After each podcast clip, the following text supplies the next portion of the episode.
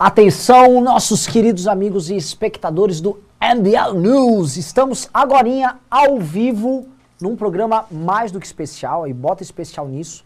É uma live que a gente está conseguindo botar com uma produção bem feita, tá? Conseguimos, fizemos uma engenharia aqui muito, muito louca. E estamos aqui com ninguém menos do que o senador Alessandro Vieira. É, como eu coloquei no Twitter, um dos poucos homens públicos que as pessoas olham e falam, esse aqui me representa. E de, de fato o senador Alessandro Vieira ele vem conseguindo, não só com a atuação dele na CPI, mas também na atuação oposicionista, firme, sem ser aquela oposição também histérica uh, ali no governo federal, marcar uma posição em que ele consegue ser elogiado e ser apoiado por forças do campo da esquerda à direita com a maior naturalidade. Isso tem um baita do mérito hoje em dia, no momento que está muito difícil juntar forças tão, tão distintas para a gente operar, por exemplo, um combate mais duro ao que vem acontecendo, mas Além de tudo, ele também é protagonista nessa CPI, ah, que tá cada hora assim, né? Parece que o buraco, a gente chegou no fundo do poço e o fundo do poço puxa e tem mais coisa. Não existe fundo do poço é. na CPI. A CPI é, é um, um, poço sem fundo. E assim, é o, a, a CPI é o principal instrumento de desconstrução da imagem pública do Bolsonaro. Sim. Ou seja, para além daquilo que vai sair da CPI em termos materiais, de crime ou não, Existe uma desconstrução da imagem pública do Bolsonaro que está sendo feita e a gente acompanha. E isso é uma coisa que tem tido uma convergência, digamos assim, ótima, um ponto ótimo de convergência com todo o esforço do MBL. Sim. De ser oposição ao Bolsonaro. Então, para a gente tá, é, é maravilhoso, é uma honra contar com o senador. O senador também é hoje pré-candidato à presidência da República e, enfim, a live está aberta para debater desde CPI até perspectiva de Brasil, até construção de uma alternativa, contar ideias que ele tem eventualmente como pré-candidato. Então, assim, estamos super abertos. Então, boa noite, senador. É uma honra enorme para nós estarmos contigo hoje aqui no MBL News. Passamos a palavra aí, enfim, dá a tua boa noite, dá o teu oi, dá o teu recado e dali a gente começa o bate-papo. Valeu, boa noite. Um prazer estar falando com vocês, valorizando essa oportunidade e o espaço, né, o MBL que recebe muitas críticas, recebeu muitas críticas por conta do dia 12, mas foi o primeiro movimento que conseguiu colocar tanta gente de, de lugares diferentes, de partidos diferentes, no mesmo palanque. Foi do PSOL ao DEM com toda elegância. Então, acho que a gente tem muito para aprender com a MBL para construir juntos, corrigindo rotas, mas construindo juntos. Tem muita coisa boa para fazer. Maravilhoso. E até, senador, a gente pode começar a pegar o gancho até por, a partir do dia 12. Lembrar que em 2014, no, no, nas manifestações que, que deram início ao, ao impeachment da Dilma Rousseff, é, teve mil pessoas na Paulista nas primeiras. Foram mil pessoas. Então é um processo, porque assim como em 2014 era um processo de construção de, de uma linguagem, forças políticas diferentes que surgiam no ar, aqui também é uma coisa nova, né? É, lembrando que aquilo, aquela turma que começou em 2014 acabou desembocando hoje em manifestações que estão com o governo Bolsonaro. E o que está surgindo agora novo, o que, que poderá desembocar? Senador, eu vou começar assim, uh, puxando, puxando o papo aqui sobre primeiro Senado. Acho que em vez de a gente já tratar de CPI, já ir também comentar da, da tua pré-candidatura, falar sobre a situação do Senado, porque a gente conhece o Arthur Lira, né? a gente vê a situação que está na Câmara dos Deputados, e a gente percebe que dos poderes da República, né, aquele que institucionalmente começou a mostrar uma independência maior e vem fazendo um contrapeso ao que uh, acontece com o Poder Executivo é o Senado. A gente tomou um susto hoje um pouco com essa postura do Pacheco, de talvez transigir aí com essa ideia dos precatórios, até não sei qual a posição do senador sobre isso, mas uh, o Senado, essa é a primeira pergunta, o Senado pode ser o balanço dentro do jogo republicano, dentro, como o Bolsonaro fala, das quatro linhas é, do jogo tal, e como vê a divisão dos poderes ali no Senado, é possível a gente estar resguardado através do Senado e o Senado ser um instrumento também para a gente se opor a boa parte das maluquices que estão vindo da Câmara? É, o Senado tem algumas vantagens estratégicas. Né? O Senado teve uma renovação de dois terços em 2018, então a maioria que está ali não está preocupado diretamente com a eleição em 22, e muitos vieram de movimentos de, de renovação, né? talvez não tão estruturados, mas você tem uma ideia, 11 senadores nunca tinham ocupado cargo público é, eletivo. Eu sou um deles. Então isso dá uma diferença com relação à Câmara dos Deputados, onde a batalha é muito mais difícil. Você tem lá mais de 500 caras, 513. É tudo muito complicado e muito mais sensível para coisas como orçamento secreto. A gente tem enfrentado é, as maluquices mais graves do, do governo Bolsonaro, numa mistura de votos que pega ali independentes e setores é, mais responsáveis da esquerda. O governo Bolsonaro nunca teve maioria no Senado, né, em nenhum momento da, da legislatura. E não vai ter, porque a forma de construção do Bolsonaro não soma. Claro que a gente tem uma série de dificuldades, né, a gente vem melhorando. O Pacheco, né, o senador Rodrigo Pacheco de Minas, tem um perfil bem tipicamente mineiro, então é aquele uhum. cara que busca sempre um acordo, busca uma composição, mas é um cara qualificado, isso facilita o trabalho. Então, precatórios, você tocou na questão dos precatórios. Ele, como vem do direito, ele tem plena noção que você não pode simplesmente inventar uma estratégia para parcelar os precatórios. Não, o precatório é um troço que você não recebeu no tempo, entrou na justiça, esperou 100 anos, e agora, na hora de receber, o governo vai dizer: não, peraí um pouquinho e vamos dividir de novo. Não faz sentido jurídico. A gente vai ter que construir uma alternativa é, e, na minha opinião, particularmente, com manutenção do teto. A gente precisa de uma âncora fiscal, ainda mais no momento de um governo claramente populista. Muito bom, Ricardo. É, eu, eu, tenho uma curiosidade, porque o senador falou dessa renovação que houve no Senado, que foi uma coisa realmente extraordinária. Eu acho que foi a maior renovação histórica da casa, assim, de, desde o princípio da casa. E o senhor disse que nunca teve um cargo eletivo, ou seja, foi, foi o primeiro. Como é que foi esse ingresso seu na política? Uma pergunta de uhum. caráter pessoal. Como é que foi esse ingresso? É, eu sou delegado de polícia, né? então durante 17 anos mais ou menos eu exerci minha função é, como técnico. Eu trabalhei em todo tipo de, de unidade, operação policial que você possa imaginar. E num dado momento eu ocupei o cargo de chefe da polícia no meu estado e a gente estruturou um trabalho de combate à corrupção. Quando a gente começou a aprender empreiteiro, parlamentar, máfia do lixo, o governador da época me exonerou, ele foi pressionado pelos financiadores de campanha. Eu fui para uma delegacia numa cidade, na região metropolitana de Aracaju, mas fui já com a convicção de que para mudar esse jogo a gente tem que trocar de andar, entendeu? O técnico vai até um pedaço. As decisões mais importantes são na política. E aí me filiei num partido, a Rede, dava possibilidade de candidaturas avulsas, né? é o estatuto, um dos estatutos mais modernos que você tem da rede. Fiz a campanha gastando 70 e poucos mil reais, 77 mil reais. Enfrentei, dentro, dentre outras pessoas, enfrentei o governador que me exonerou, um senador com 24 anos de mandato, o líder do governo Temer, o líder da Universal no meu estado e o presidente estadual do PT. Fui o mais votado, mais bem votado, com a distância larga para o segundo colocado. Então essa é a história. É um cara que entra na política porque entendeu que só muda o jogo ocupando o espaço na política. Olha, uma, um comentário interessante é o seguinte, o, o, que, o que o senador está descrevendo para a gente, até falando em termos, uma coisa que a gente debate muito aqui no MBL, senador, que é, ah, mas no Nordeste ganhar eleições assim com voto de opinião é sempre muito mais difícil. E o senador ganhou, e ganhou aparentemente enfrentando, porque você citou aqui Universal, PT, o governador, um outro, um outro senador. senador né? um páreo duro. É, porque existe muita gente tem um, o, o líder do governo Temer fez a campanha mais rica da história de Sergipe. Nunca se gastou tanto dinheiro na campanha política aqui. É, é então, esse, e, e, às vezes existe um, um, certo fatalismo, e o próprio discurso de renovação política acaba ficando muito mais circunscrito ao centro-sul do que no Nordeste. Ah, não, no Nordeste não dá. E dá. E dá. Eu sei que assim, é, é, é hoje o senador Girão vem tendo um papel muito ruim aqui no, na CP. Assim, né, vou até ser, tentar ser polido, mas é, ele também foi um cara, ele, ele derrotou o Eunício ali, não era uma coisa que era. Ninguém imaginava que ele ia derrotar o Eunício naquela, naquela eleição. Então, é, é, há um potencial, então. É, isso é uma pergunta assim, que a gente debate muito aqui. Como o senador vê essa questão Nordeste, voto de opinião, formação de opinião pública?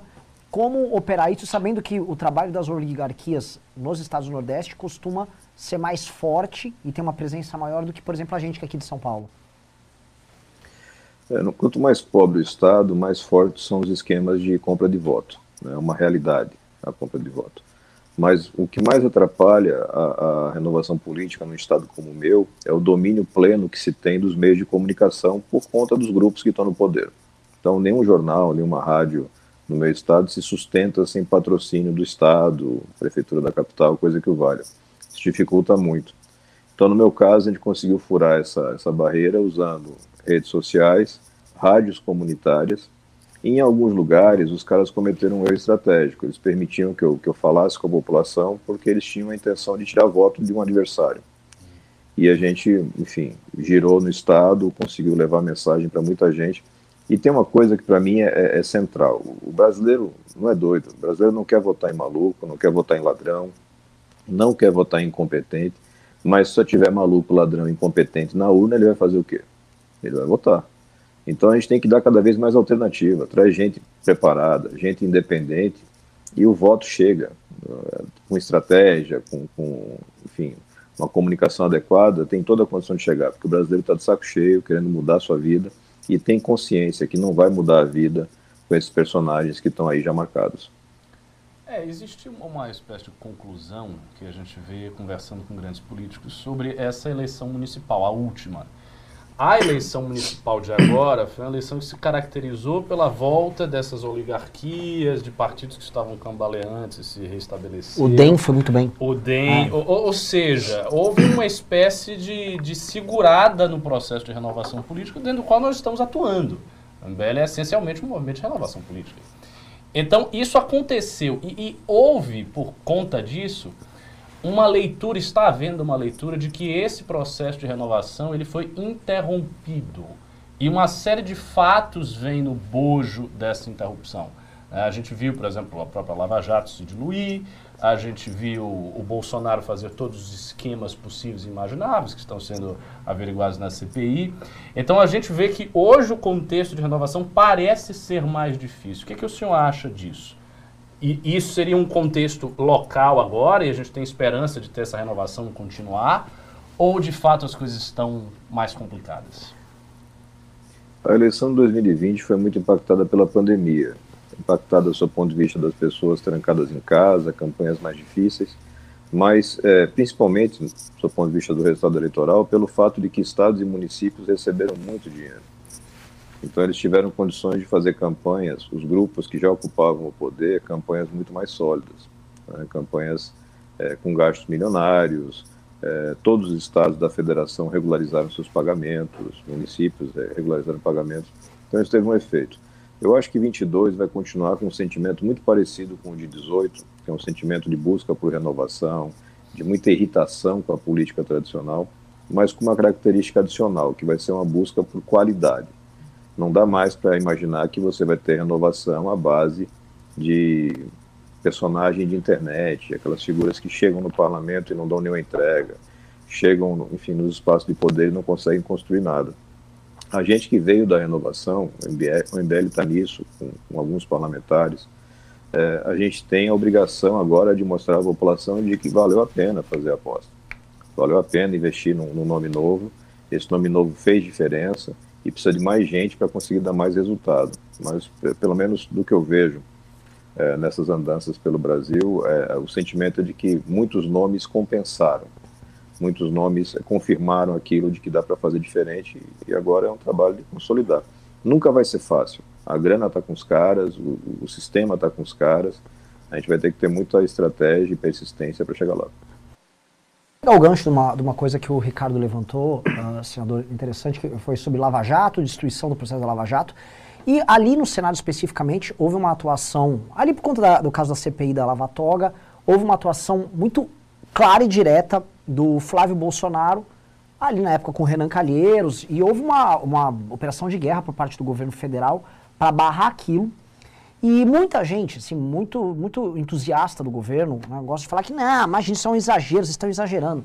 Né? Mas nos parece que o governo, ele vendeu, né, ou ele trocou a, essa esperança que as pessoas tinham de um processo de depuração política por um acordo que protegesse filhos ali. Né? Eu sei que às vezes é um assunto espinhoso, mas, senador, dava para perceber que havia uma atuação direta ali, uma atuação, ó, vamos acabar com o que estava acontecendo, vamos tentar dar uma parada no jogo, vamos botar um jogo na estaca zero e aí segue de uma nova maneira? Chegou, chegou a ficar claro isso? Não, clareza cristalina. Você teve uma união do Centrão, Bolsonaro e PT para primeiro barrar a Lava Toga, com a atuação direta do presidente Bolsonaro. O presidente Bolsonaro chamava senador no gabinete no Palácio para pedir que tirasse a assinatura. Foi assim que ele rompeu o senador Major Olímpio, falecido infelizmente pela Covid. É, o Flávio Bolsonaro fez discurso contra, o Eduardo Bolsonaro fez discurso contra.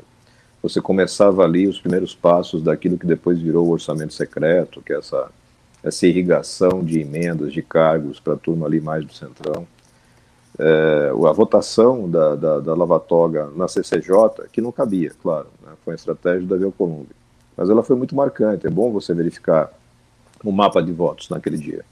O parecer é feito por um senador do PT, o parecer diz mais ou menos o seguinte: olha, vocês indicaram 12 fatos típicos que podem ser apurados por CPI, mas alguns a gente acha que não podem.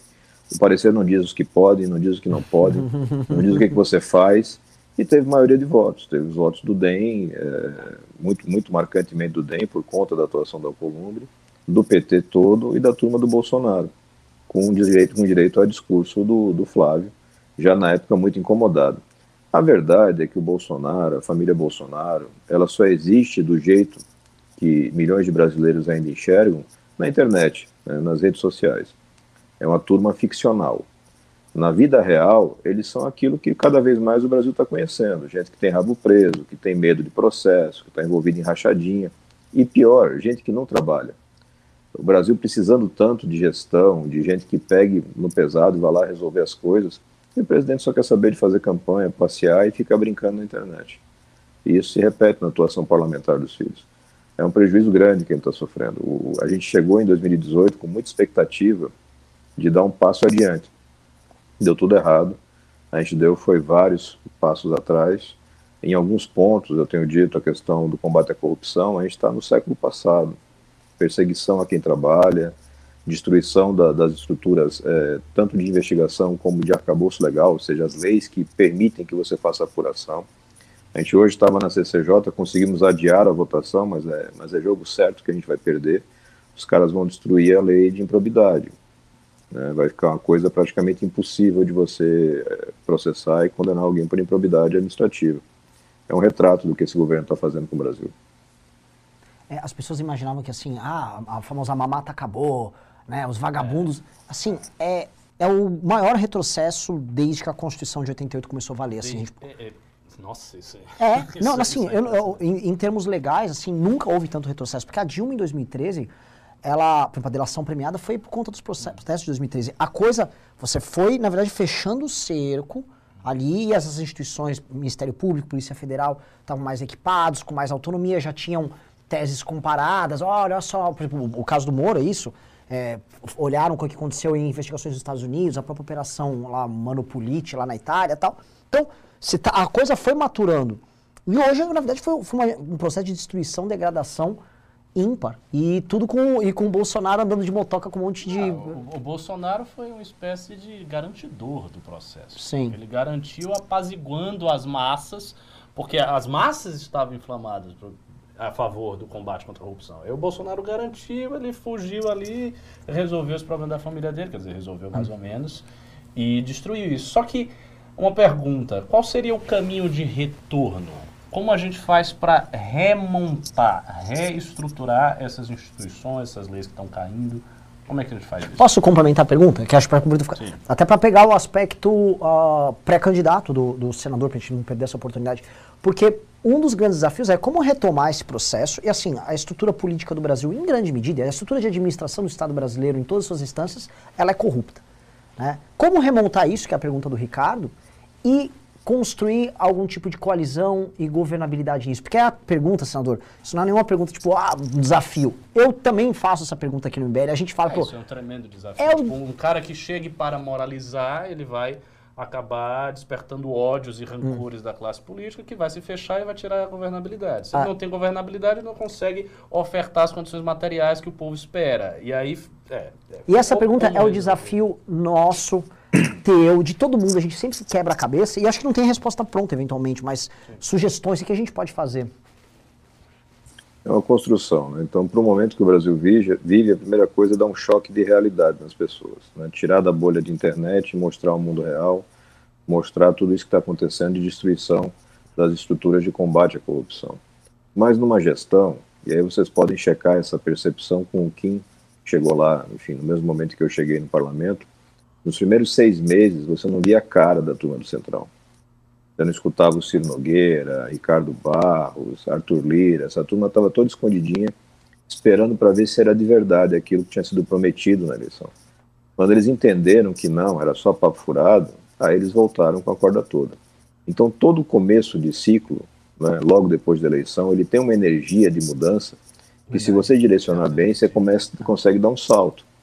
Então, o Bolsonaro teve todas as chances de fazer uma mudança significativa para o Brasil e o que ele fez foi piorar o Brasil. Ele teve a chance. Eu estava lá. A gente, essa, esse, esse monstro que é o orçamento de hoje, eu me recordo da gente indo lá no Palácio do Planalto e deixando com o General Ramos um abaixo assinado de alguma coisa como 50 senadores, dando para ele garantia que ele podia enfrentar o Centrão, podia barrar o Centrão da Câmara, que a gente segurava a onda no Senado. Ele preferiu negociar, preferiu pagar os caras, preferiu e transferindo o controle do orçamento. E nessa transferência você tem uma série de consequências negativas. Né? Não é só corrupção, é muita incompetência e, e muito, muito, muitas falhas na distribuição do recurso. Né? O Brasil é um país pobre, não tem dinheiro infinito. E quando você bota na mão de gente desqualificada decidir para onde o dinheiro vai, vai faltar grana. É, bom, pegando esse gancho aí do dinheiro, assim, a gente fala muito de combate à corrupção, de boa governança, mas tem um assunto que a nossa plateia, nosso público sempre quer saber. Qual é a visão econômica dos candidatos, pré-candidatos da terceira via? Porque, por exemplo, a gente tem o Amoedo, o Amoedo é um liberal clássico, a gente já sabe qual é a visão econômica dele, assim, é muito óbvio que é assim.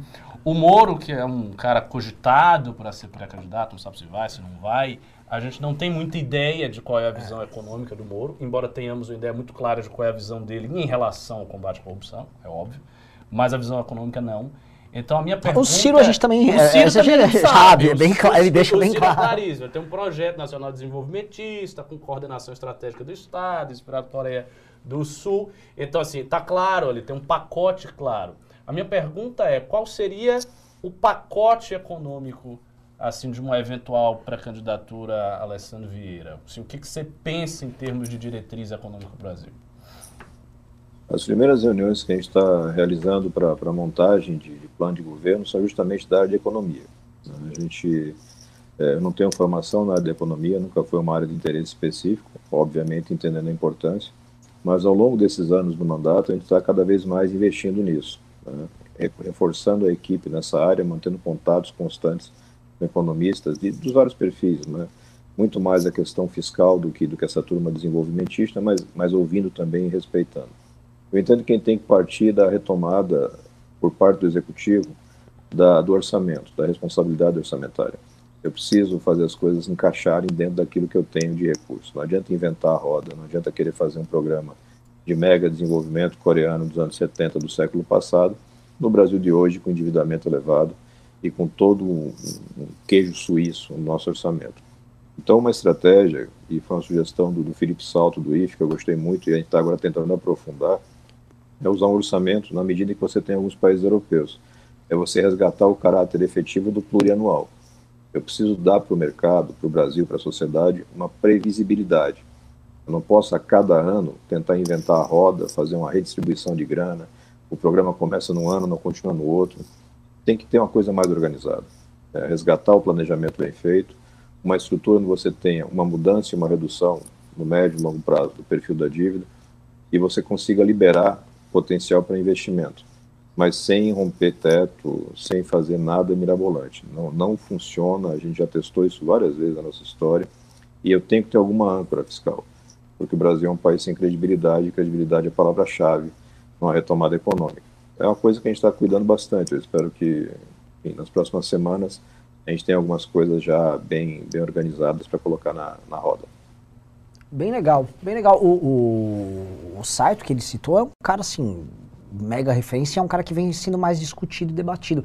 Ele não é daqueles main, daquele mainstream, todo mundo sempre fala, ah, eu vou chamar o Armínio, Armínio Fraga, vou chamar o, Meirelles. o Meirelles, né? Só que assim, é um cara que está no presente no debate em redes e tal, uma forma legal. Ele vem crescendo muito. Um outro que era o, o Pedro Neri, não sei se o, o, senador acompanha ele também, é outro que vem crescendo. Colabora com a gente, tem, acho que praticamente desde o segundo mês do mandato. Muito assim, eu, eu, não sou favorável a inventar as coisas. Né? A gente chegou aqui no Senado, algumas equipes tinham um perfil muito claro. Então, As equipes do, do Serra, do Anastasias, é, são equipes com, com perfil técnico na área da economia muito boas. Do Aécio, do Aécio, desculpa, perdão pela confusão. Do Tasso. Equipes que têm uma característica, você pode xingar o cara, mas trocar o nome é sacanagem. É, equipes que têm essa pegada de economia. A gente aproximou, entendeu, aprendeu, criou relacionamento e passou a ser uma preocupação. Né? Eu sempre digo, eu entrei no, no, na política pensando em pautas muito focadas, porque era a minha história de vida, é a minha história de vida.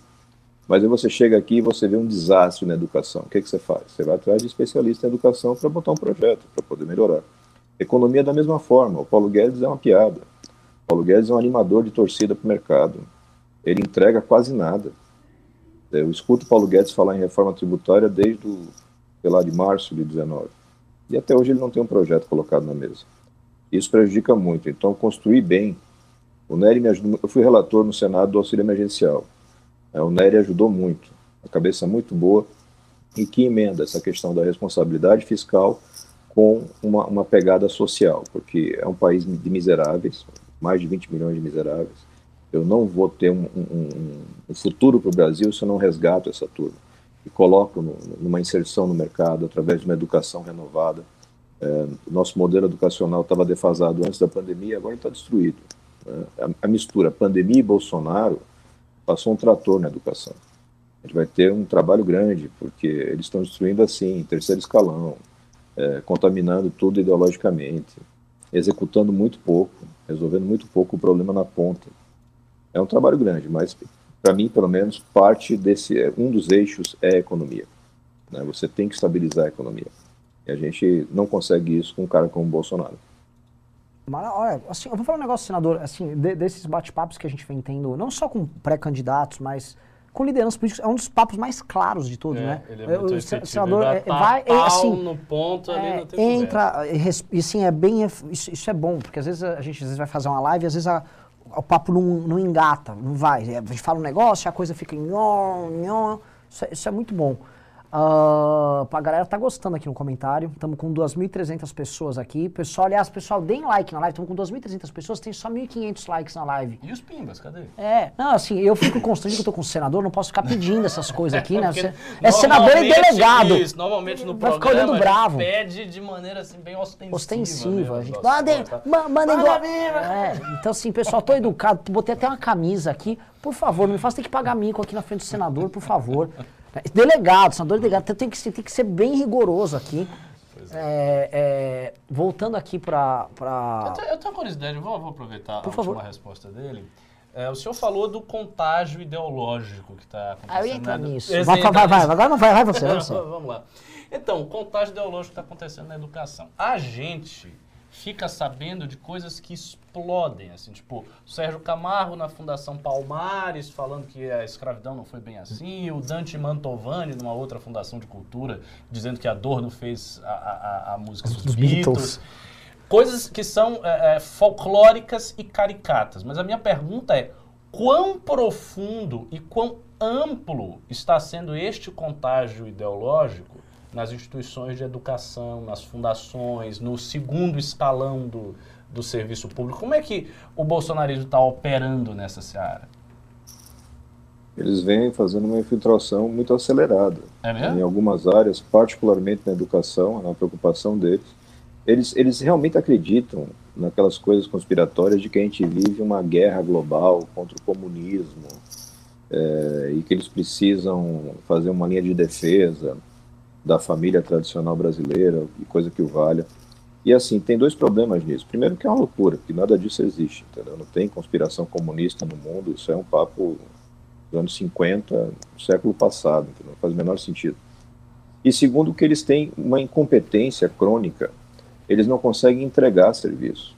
Então a gente chega na pandemia, a gente sai da pandemia e, e o aluno da escola pública e os professores continuam sem acesso à internet. O Congresso vai lá, aprova uma lei. O Bolsonaro veta. O Congresso derruba o veto. O Bolsonaro vai para o Supremo contra a lei.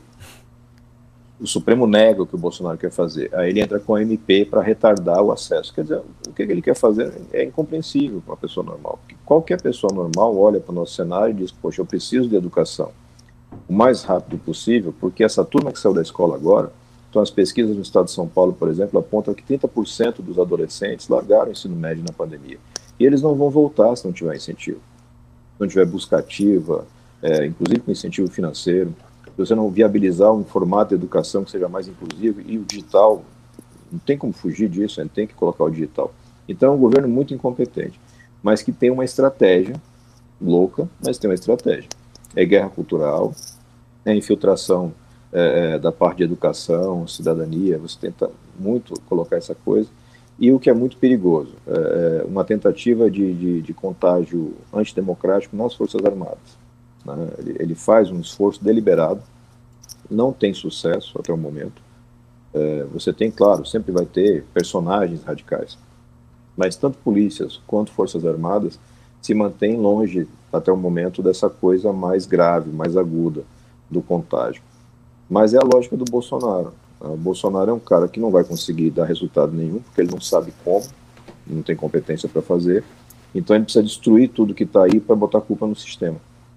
Hum. É, não vai ser fácil. Em algumas áreas a gente vai ter muito trabalho para refazer, porque o corpo técnico dos ministérios, quem já andou em Brasília, Brasília tem um monte de defeito, um monte de defeito. Mas um defeito que Brasília não tem é má qualidade técnica nos nichos de Todo ministérios. Você tem muita gente boa lá. E você precisa disso, entendeu? Quando você começa a afastar os técnicos e colocar maluco, o prejuízo é muito grande. E é uma coisa de perseguição. Então a galera começa a recuar. E eu disse, não vou colocar minha cara aqui para ser achincalhado nas redes sociais, para ser transferido para um, um, cargo, uma função é, pior. É, vai dar trabalho, mas nada disso é sem remédio. Dá para resolver isso. Tem um remédio chamado voto, que é, que é milagroso. É, tem que ver se eles, eles cobram. Se eles veem que um voto é milagroso, eles vão falar que é cloroquina, hein, senador? Aí é perigoso que eles. Opa! Vão fazer propaganda, pelo é, menos. É, uh, senador, esse ponto que a gente falou agora de infiltração, teorias conspiratórias, aí eu não vou poder fugir de entrar um pouco nessa questão da CPI, que eu acho que dá pra gente. Acho que entrar em minúcias a gente fica, fica até maçante. Mas uma coisa que as pessoas estão tentando entender houve várias linhas de investigação e houve várias polêmicas envolvendo a questão da condução da pandemia. Mas há três coisas básicas que a gente pode listar, que é, essa é a questão da, da vacina, superfaturamento, contratos estranhos e lobistas. Há a sabotagem, a vacinação e, a, e o uso de remédios esquisitos e tal. E há, uh, vamos dizer assim, a, a própria infiltração ideológica dentro do aparato de saúde, e várias pessoas que já foram convidadas para isso, que eram muito mais ideólogos políticos do que pessoas ligadas a isso, né? E aí eu, eu, eu tentava, mais do que tentar entender para onde a CPI está indo, é assim, na tua cabeça, senador, o que, que o governo queria? Ele queria só roubar? Ele queria realmente sabotar? Ele acredita nessas teses anti-vacina anti dele? Porque um momento eu falei, cheguei a pensar é, assim. eu lembro sim. Será que no fundo era só para roubar a tese anti-vacina? Era só para postergar a compra de grandes laboratórios e tentar fazer esses contratos esquisitos? Ou é tudo misturado, ou eles não tinham a menor ideia do que eles estavam fazendo, ou era o Centrão operando. Porque no governo Bolsonaro é, é tanta tosquice junta que elas concorrem entre si e você acaba não sabendo qual é a tosquice dominante. Então, é, existe uma pista, assim, do que, que esses caras, o que, que esses caras realmente queriam nessa história, assim? O que, que a gente pode juntar desses pontos? Quando a gente começou a CPI, a primeira coisa relevante e que ajudou a, a dar certo foi um plano de trabalho. Então, a primeira coisa que a gente conseguiu fazer foi entender as falhas. Não comprou vacina e podia ter comprado, não fez campanha de esclarecimento, podia ter feito, teve acesso a todas as informações. E aí a gente voltou para. Por que, que eles fizeram isso? Será que é só loucura? Ele acredita mesmo nas próprias mentiras?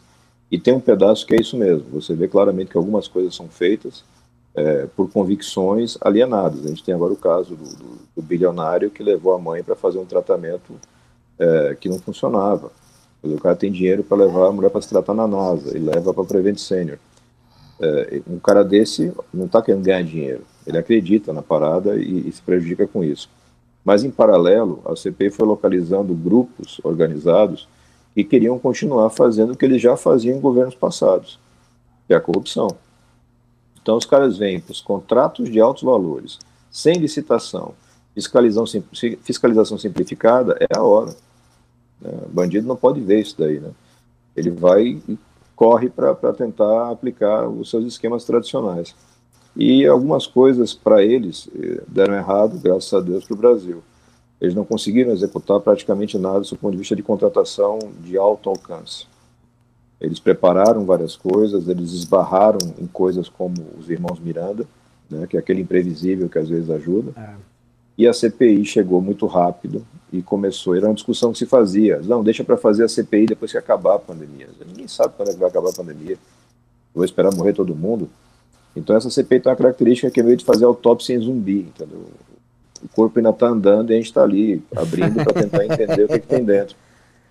É uma novela, é difícil mas muita coisa importante está sendo provada.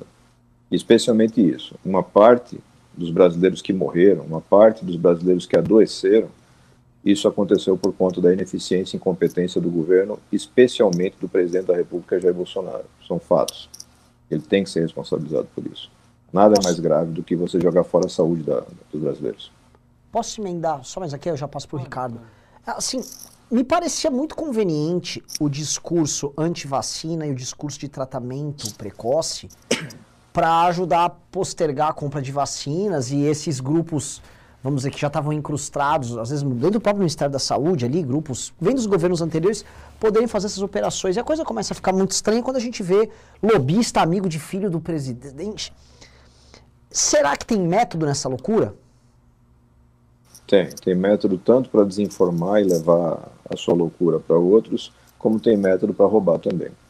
Quando você tenta entender como é que um cara como Cabo Dominguete tem acesso ao governo, é, enfim, personagens absolutamente fora do normal, é, um banco que dá garantia sem ser banco, sem ter lastro econômico, é o Fibbank, enfim, são vários fatores que acontecem, várias situações que acontecem.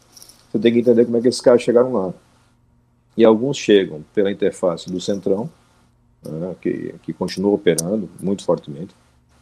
Outros entram pela interface conservadora, pseudo-conservadora, e aí são militares da reserva, aquele reverendo picareta da secretaria que não era secretaria, é, mas que são pessoas que têm acesso direto ao núcleo de poder, por conta do, do seu perfil, vamos chamar assim, perfil ideológico. E um terceiro grupo, que é clássico em Brasília, que é aqueles que são cooptados por lobistas.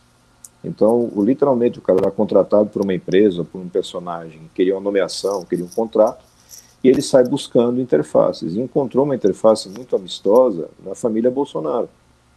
É, vários desses lobistas que estão sendo investigados pela CPI, claramente, comprovadamente, têm conexões com os Bolsonaro. Isso não quer dizer necessariamente que eu não possa afirmar agora a corrupção.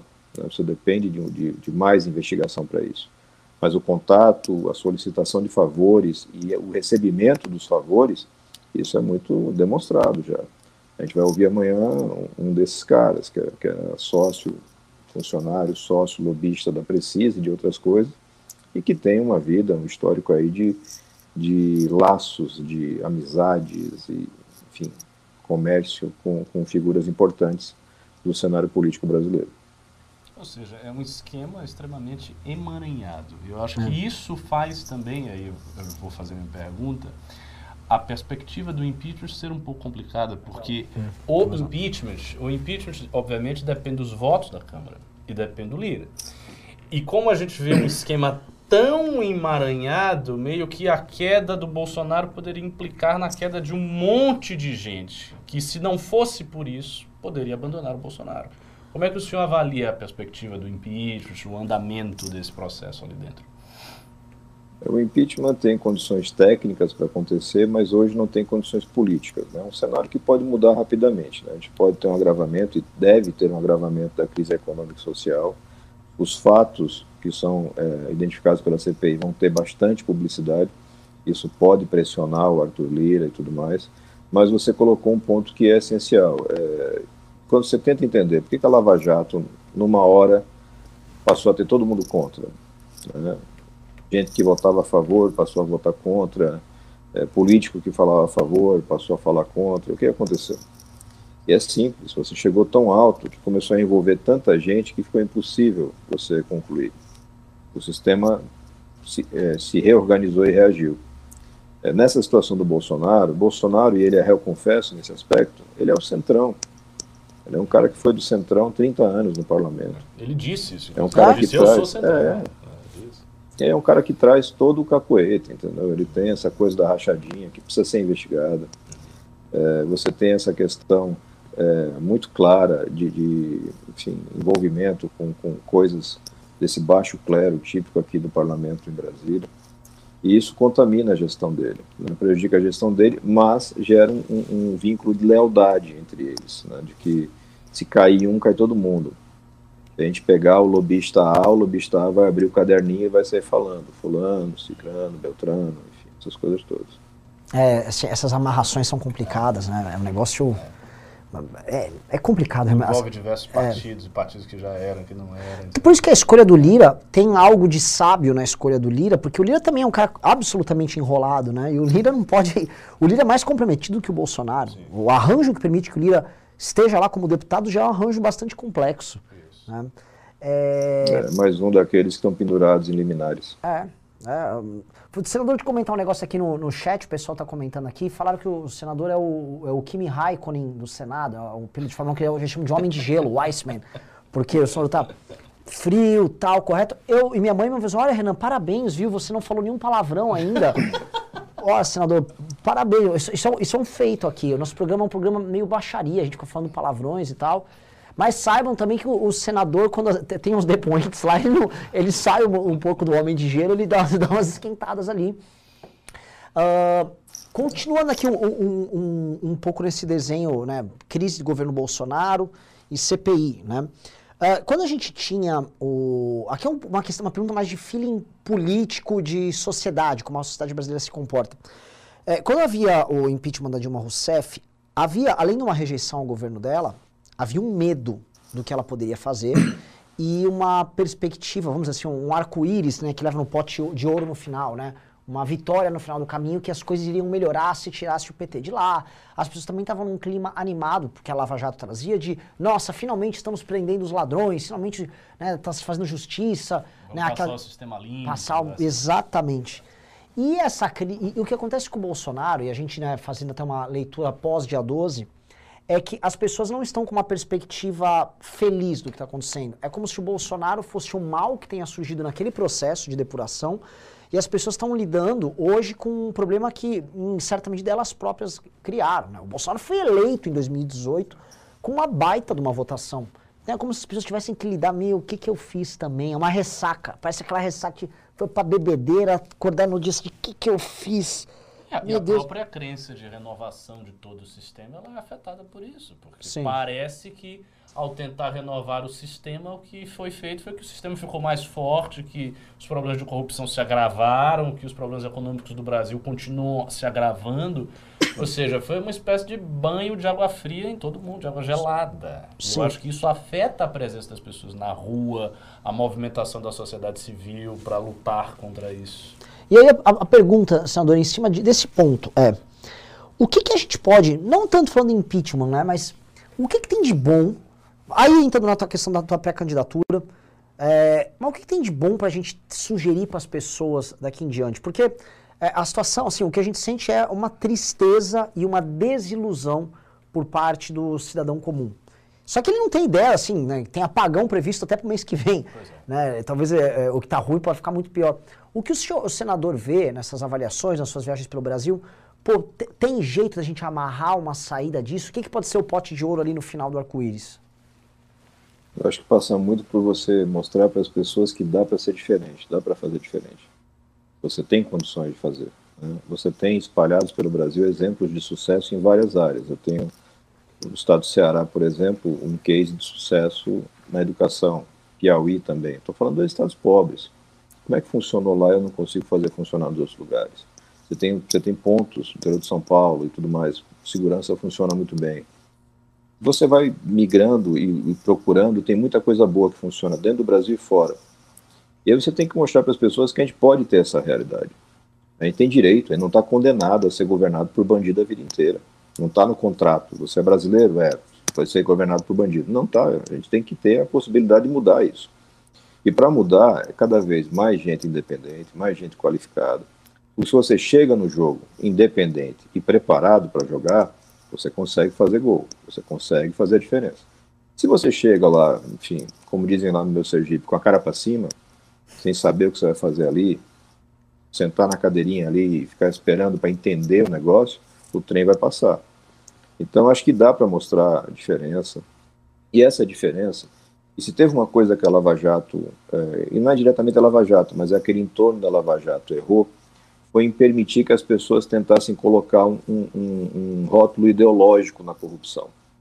Corrupção não tem ideologia, corrupção é um comportamento humano que prolifera, que aumenta, quando você não tem controle. Em qualquer lugar do mundo. O brasileiro não é mais ou menos honesto que o japonês. A diferença é que lá da cadeia é que não dá. Aqui dá medalha. Você vai ver a lista dos, dos premiados né, nos últimos dois anos e pouco do Bolsonaro, você vai ter surpresas. Tem cada figura inacreditável. Então a gente tem que mudar isso. Dá para mudar? Dá. Vai ser fácil? Não vai. Não vai ser fácil. Está todo mundo saco cheio, pouca paciência para ouvir política, pouca paciência para falar. E essa parte da, da, das redes sociais agrava porque ela inflama o tempo inteiro. Ela cria um barulho insuportável e aí a gente para de prestar atenção. Né? Meio que aquele filme, quando tá bomba, bomba, bomba, você para, você não está entendendo mais nada e você desliga a cabeça. A política hoje está funcionando assim. Fica o Lula de um lado, o Bolsonaro do outro, um barulho infernal causado pelos dois lados, com muita fake news dos dois lados, e o cidadão ali no meio, coitado, saco cheio, esperando esse negócio passar. Mas só vai passar sem tomar o controle. A gente tem que tomar o controle desse processo. E o que eu estou tentando fazer é colaborar nisso. Eu acho que eu tenho uma responsabilidade nesse sentido, que Sergipe me deu, e que, mais até do que isso, eu tenho com, com a minha família. Eu não vou chegar em casa e dizer que eu não tentei fazer o que dá para fazer. Eu vou fazer tudo que der. Se não conseguir resolver, paciência. Ninguém é herói, ninguém é salvador da pátria, mas tentar fazer, a gente vai podia ler uns pimbas, uns bons pimbas aí, tem umas perguntas legais. O senador topa responder umas perguntas que o pessoal manda aqui? É, são, vem, vem, de tudo. Estou à disposição. É, mas a gente pega, a gente separa as, as perguntas legais. É, uh, ó, por exemplo, a Eva Lesnor falou. É, a live mais educadinha que assisti até hoje, kkk. Ela tá tirando sarro da gente, senador, porque. É, parabéns pela lucidez, senador. O Brasil está carente disso. Pé no chão e sensatez para trabalhar de verdade em prol da nação. Ó, a Eva já, a Eva já tá campanha Alessandro 22. Tem uma galera aqui, aliás. Produção, quer ler uns dois, mais ou menos duas, duas, três perguntas? Ah, senador, uma pergunta. Não me passaram quanto tempo o senador pode ficar aqui na live, tá? A gente vai, tá para bater uma hora, é, você tá me fala qual é o teu horário aí também pra gente, às vezes a gente vai puxando, vai estendendo aí. Não, uma hora a gente consegue tranquilo. Perfeito. Mais que isso, que aqui, aqui tem agenda, característica também de hum. Brasília. Brasília o povo trabalha de noite demora para começar o dia, mas para acabar também é um inferno. Então, a gente acaba aqui e já começa outra reunião. Então, não, deixa, deixa, assim, temos mais aqui 10 minutos, 10, é, 12 minutos. Isso, assim, localizados. Vamos jogando pergunta da galera aqui. É, vai ser difícil achar pimba ruim aqui, porque só tem pimba falando bem do senador. Ó, o Bruno Santos mandou 27,90. Sou fã, Sergipe bem representado no Senado. O Montenegro só mandou 10 reais. O Brasil tem problemas no fundamento, uma justiça ineficiente com privilégios pornográficos. A corrupção é generalizada, a lerdeza da justiça é sinônimo de impunidade. Posso falar? Teve uns, um, uma, uns superchats aqui que tem pergunta. O último mandou o Daniel Caetano, mandou um interessante aqui. Ó, pode ler.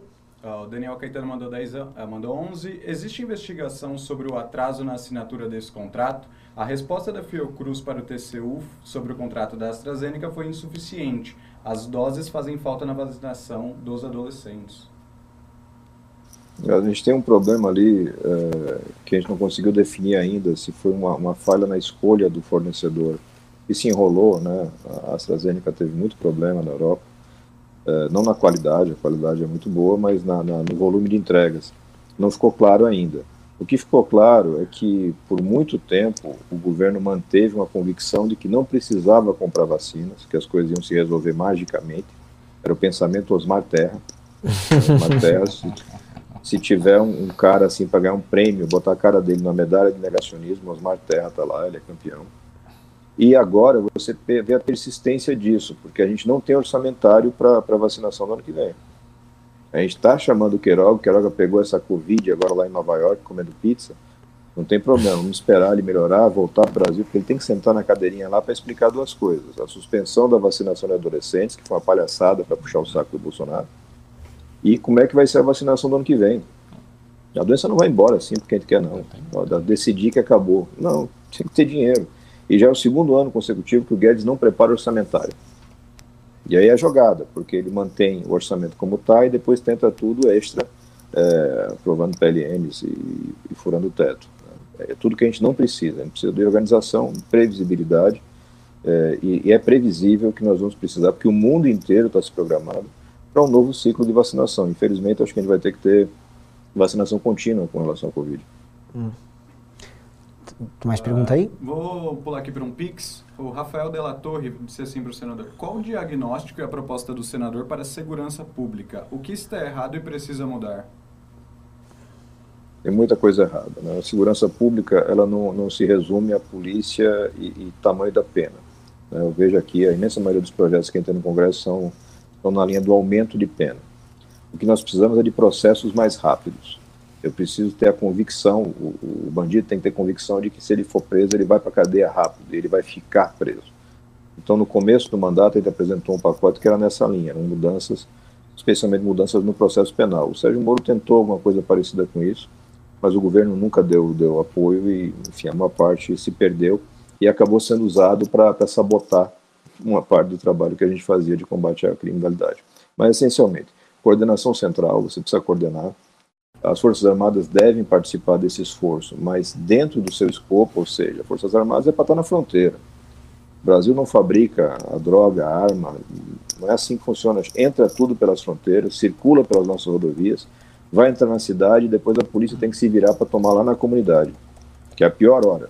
A pior abordagem que você pode fazer é dentro da comunidade, porque o risco para inocentes é gigantesco. O custo para a operação é muito elevado. Se eu planejo bem e faço todo esse trabalho com inteligência compartilhada, as inteligências dos estados, inteligências policiais, não se comunicam adequadamente. É tudo rudimentar. Se eu consigo avançar nisso, eu consigo aumentar esse trabalho. Mas, essencial, coordenação central, resolver o problema do sistema prisional. Não adianta ter cadeia só para o cara ficar lá com o escritório. Tem que ser cadeia real isso parece já quase um consenso, né? Essa ideia da comunicação das polícias, da questão isso. de manter e da questão das investigações serem mais efetivas. É, tipo, o Kim só fala nisso. É, é, tem um pilar aí que todo mundo está batendo e quando isso foi Sim. executado, parece que vai Não, e, e, o problema disso aí é que isso não é tão cosmético e não gera, vamos dizer, tanta... tanta Quanto dizer, a pena vai ser grave. É, vamos matar vagabundos! Tome uma arma! Assim, é, né, não é assim. É, é, sim, sim, sim. Tipo, coordenação, inteligência de polícia, é. intercomunicação, pô. Hã? O quê? Mata vagabundo! É, foda. Oh, falou Falei o primeiro, hein? É verdade. Você tá- Desculpa, tá, senador. Tá, quase. Tá, quase, quase, quase. quase. Só para manter a tradição. é, tradição é importante. O Marcelo de Souza mandou 20 aqui. Que tipo de responsabilização podemos esperar que o Bolsonaro sofra após a emissão do relatório da CPI? agora que o impeachment está quase descartado pelas questões políticas? O que acontece? A gente vai ter um relatório que seguramente vai indiciar o Bolsonaro por crime comum, crime de responsabilidade e crime contra a humanidade. Isso quem está dizendo é o grupo de juristas que foi coordenado pelo Miguel Reale Júnior. Uh, impeachment depende de vontade política na Câmara dos Deputados, mas o crime comum, eh, ainda que ele dependa no primeiro momento do Augusto Aras, a gente vem trabalhando numa tese que é de um troço que no direito se chama é, notícia-crime subsidiária da pública. Vou tentar explicar bem rápido. Na, na, na, legislação tem algumas ações criminais que só quem pode entrar é o Ministério Público. Mas se o Ministério Público não entra num determinado prazo, a vítima pode entrar, ou seu representante. A gente está falando de milhões de brasileiros que foram vítimas. Então, se o Augusto Aras sentar no processo, que é o que ele faz normalmente, o Augusto Aras uhum. conseguiu, tem 11 ministros ele já foi, já recebeu reclamação de seis ou sete por falta de manifestação. Você imagina, para alguém reclamar de alguém aqui nessa cúpula de poder é difícil. A maioria já reclamou dele. Se ele sentar no processo, a gente vai testar esse mecanismo de fazer diretamente a denúncia é, junto ao Supremo para que o Supremo processe é, por crime comum o presidente Bolsonaro. O que não dá para ficar parado esperando as coisas acontecerem. É, e a responsabilização principal, na real, que eu imagino que a gente vai ter é na urna. É com as pessoas enxergando o Bolsonaro de verdade, esquecendo esse mito criado na internet, que só existe na internet, e vendo o cara como ele é de verdade. Vendo o cara como ele é de verdade, meu, ninguém vota nele não. Isso é verdade, né? O, o Bolsonaro é um, ele é um personagem vendido, né? Construído em rede social. E, putz, a gente estaria em teses loucas que a gente tem aqui, senador. Um dia eu vou chamar uma, uma live, se o senador gostou daqui, vai ser chamado para outras. Aqui a gente vai entrando nas nossas viagens aqui filosóficas aqui sobre essas coisas. Tem mais perguntas aí, Vitor? Tem bastante. Eu vou continuar aqui então. O Vitor aqui Tem mais três minutos, reais. três, quatro minutos aqui. Existe alguma possibilidade de uma candidatura Alessandro Vieira mais Sérgio Moro? Olha, eu sou um admirador da trajetória do Moro, certo? Acho que ele cometeu alguns erros na, na condução eh, política, vamos chamar assim, né? Quando o cara larga a magistratura para ser ministro do Bolsonaro, eh, ele claramente não sabia onde é que ele estava se metendo. Eh, mas é um cara que está fora da política, um cara que não está afiliado em partido, é difícil você falar. Mas eh, acho que ele tem uma contribuição para dar nesse processo e acho que ele tem uma história que é muito importante. Depois que passar essa maré de revisionismo, acho que a gente vai poder parar e reconhecer mais o que foi feito. Porque essa tentativa de fazer a gente esquecer as malas de dinheiro, os bilhões que foram roubados e devolvidos e as confissões, só porque alguém num gabinete decidiu que, que era suspeito, não vai rolar. O Brasil não vai esquecer do que aconteceu. E o Leandro O, ele mandou 80 aqui, mas só agradeceu mesmo. Ó, Prezado senador, obrigado de coração pelo excelente trabalho na CPI. Estamos no momento mais triste e desan- desan- desesperançoso de nossas vidas. A perspectiva de uma terceira via devolve um pouco de esperança de um futuro para o nosso país. Deixa eu achar mais um pimba aqui.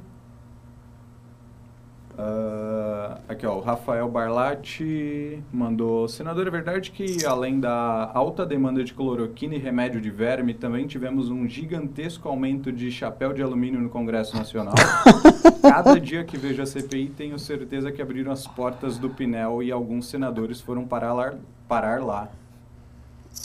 É, acho que ali é, você tem uma representação bem clara de como é que está a sociedade. né? A sociedade tem esses 10% de, de radicais que passaram do limite da sanidade, enlouqueceram. É, Eu tenho falado nesses últimos dois dias que o, o Bolsonaro tem tipo um toque do Midas invertido. Né? O Midas tocava e virava ouro. O Bolsonaro toca, o cara fica maluco.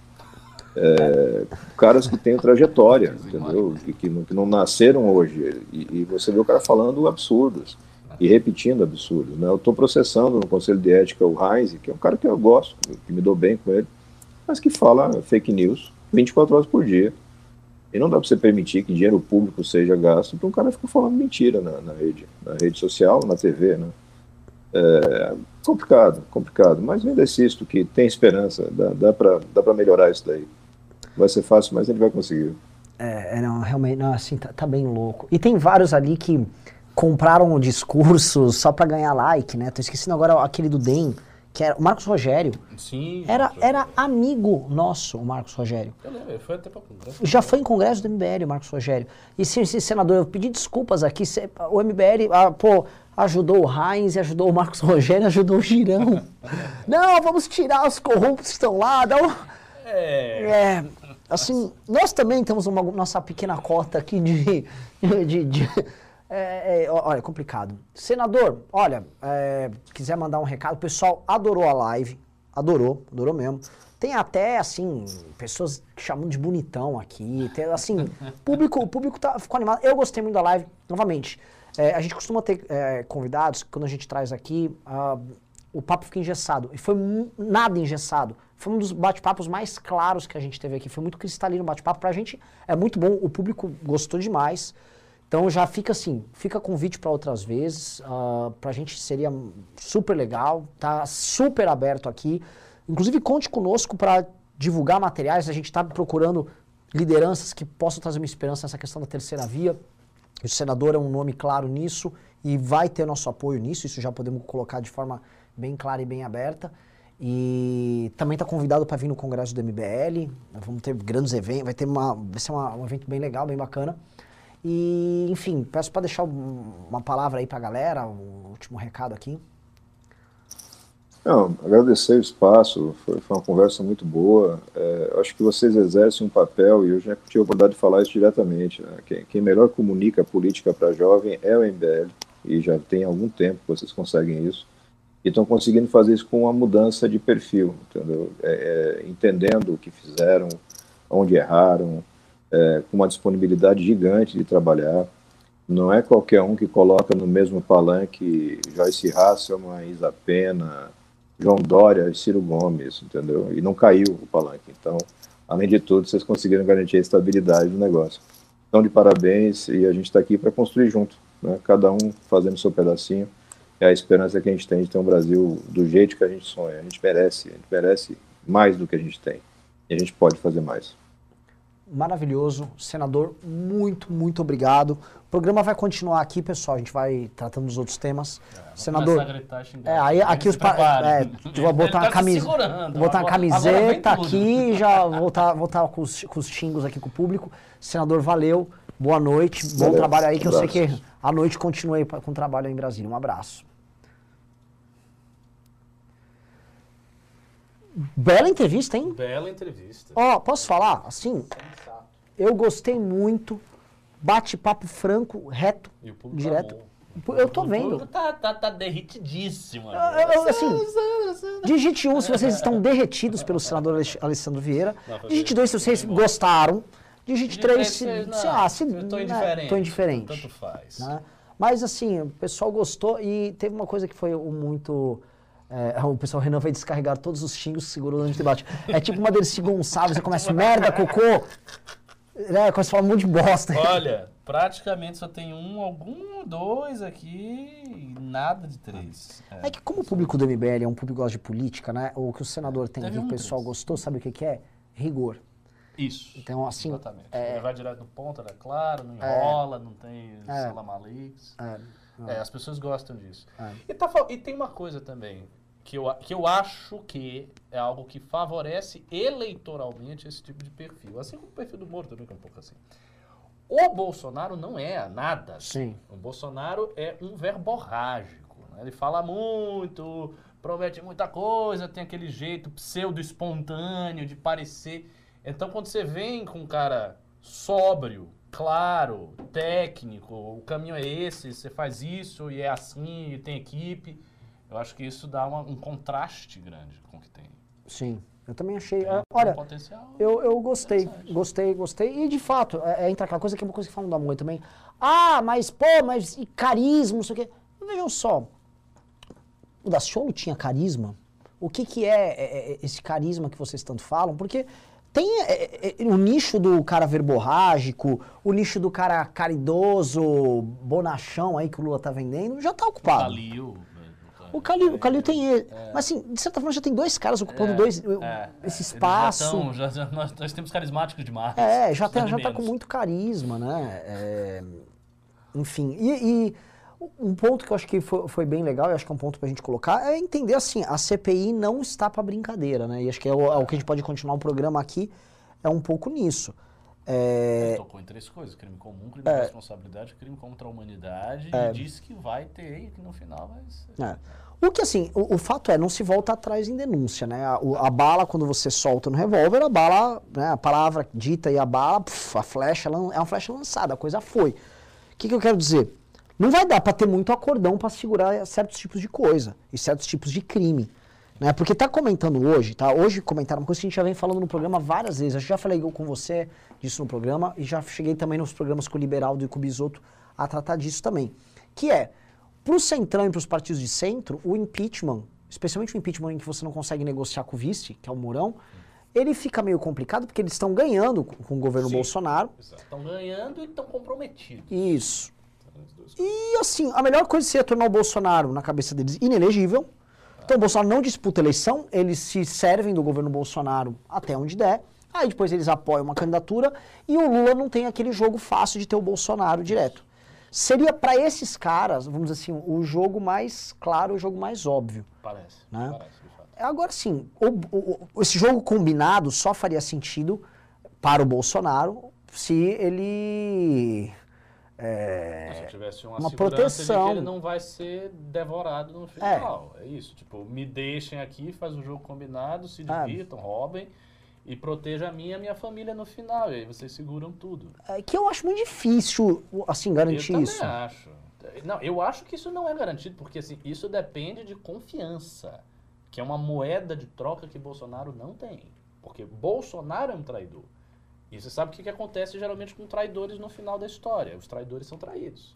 Então ele pode até fazer esse tipo de costura, mas no final, quando ele não tiver mais o poder, não tiver mais a caneta, quem segura? Sim. Quem garante? Nada garante. Eles podem ir com tudo. Aí o cara vai dizer o quê? Porra, mas eu fiz aqui um acordo que era pra É. deixar vocês roubarem. É só, é só, vocês roubaram lá, pô.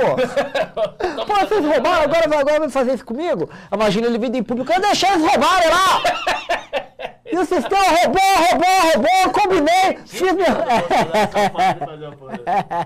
E aí, e aí rouba lá e não, não salva meu filho, porra! é, é, é osso, né? Então, eu não sei, eu acho que a, a coisa assim, a gente tá vivendo um equilíbrio completamente instável. um- é um- E a única coisa que fica é uma desesperança do próprio eleitor. E o problema dessa, dessa tese, né, acho que é o problema dessa estratégia, Ricardo, é que ela, ela só não conta com o eleitor nessa história. É, não conta com o eleitor. Não conta com o eleitor. Né? Que- É, mas assim, mas o eleitor, assim, também, a própria terceira via tem uma dificuldade enorme de se viabilizar eleitoralmente. Assim, a gente está vendo movimentos, ensaios, gente saindo, tem o próprio Alessandro que a gente estava aqui, a Tebet, mas a gente não está vendo reflexo disso ainda em pesquisa, não. Tudo bem que as pessoas, enfim, comentam, né? Tá muito tardio, quer dizer, tá muito tardio, tá muito antecipado, a eleição é próximo ano, é lá por outubro, próximo ano. Então pode ser que o jogo mude muito.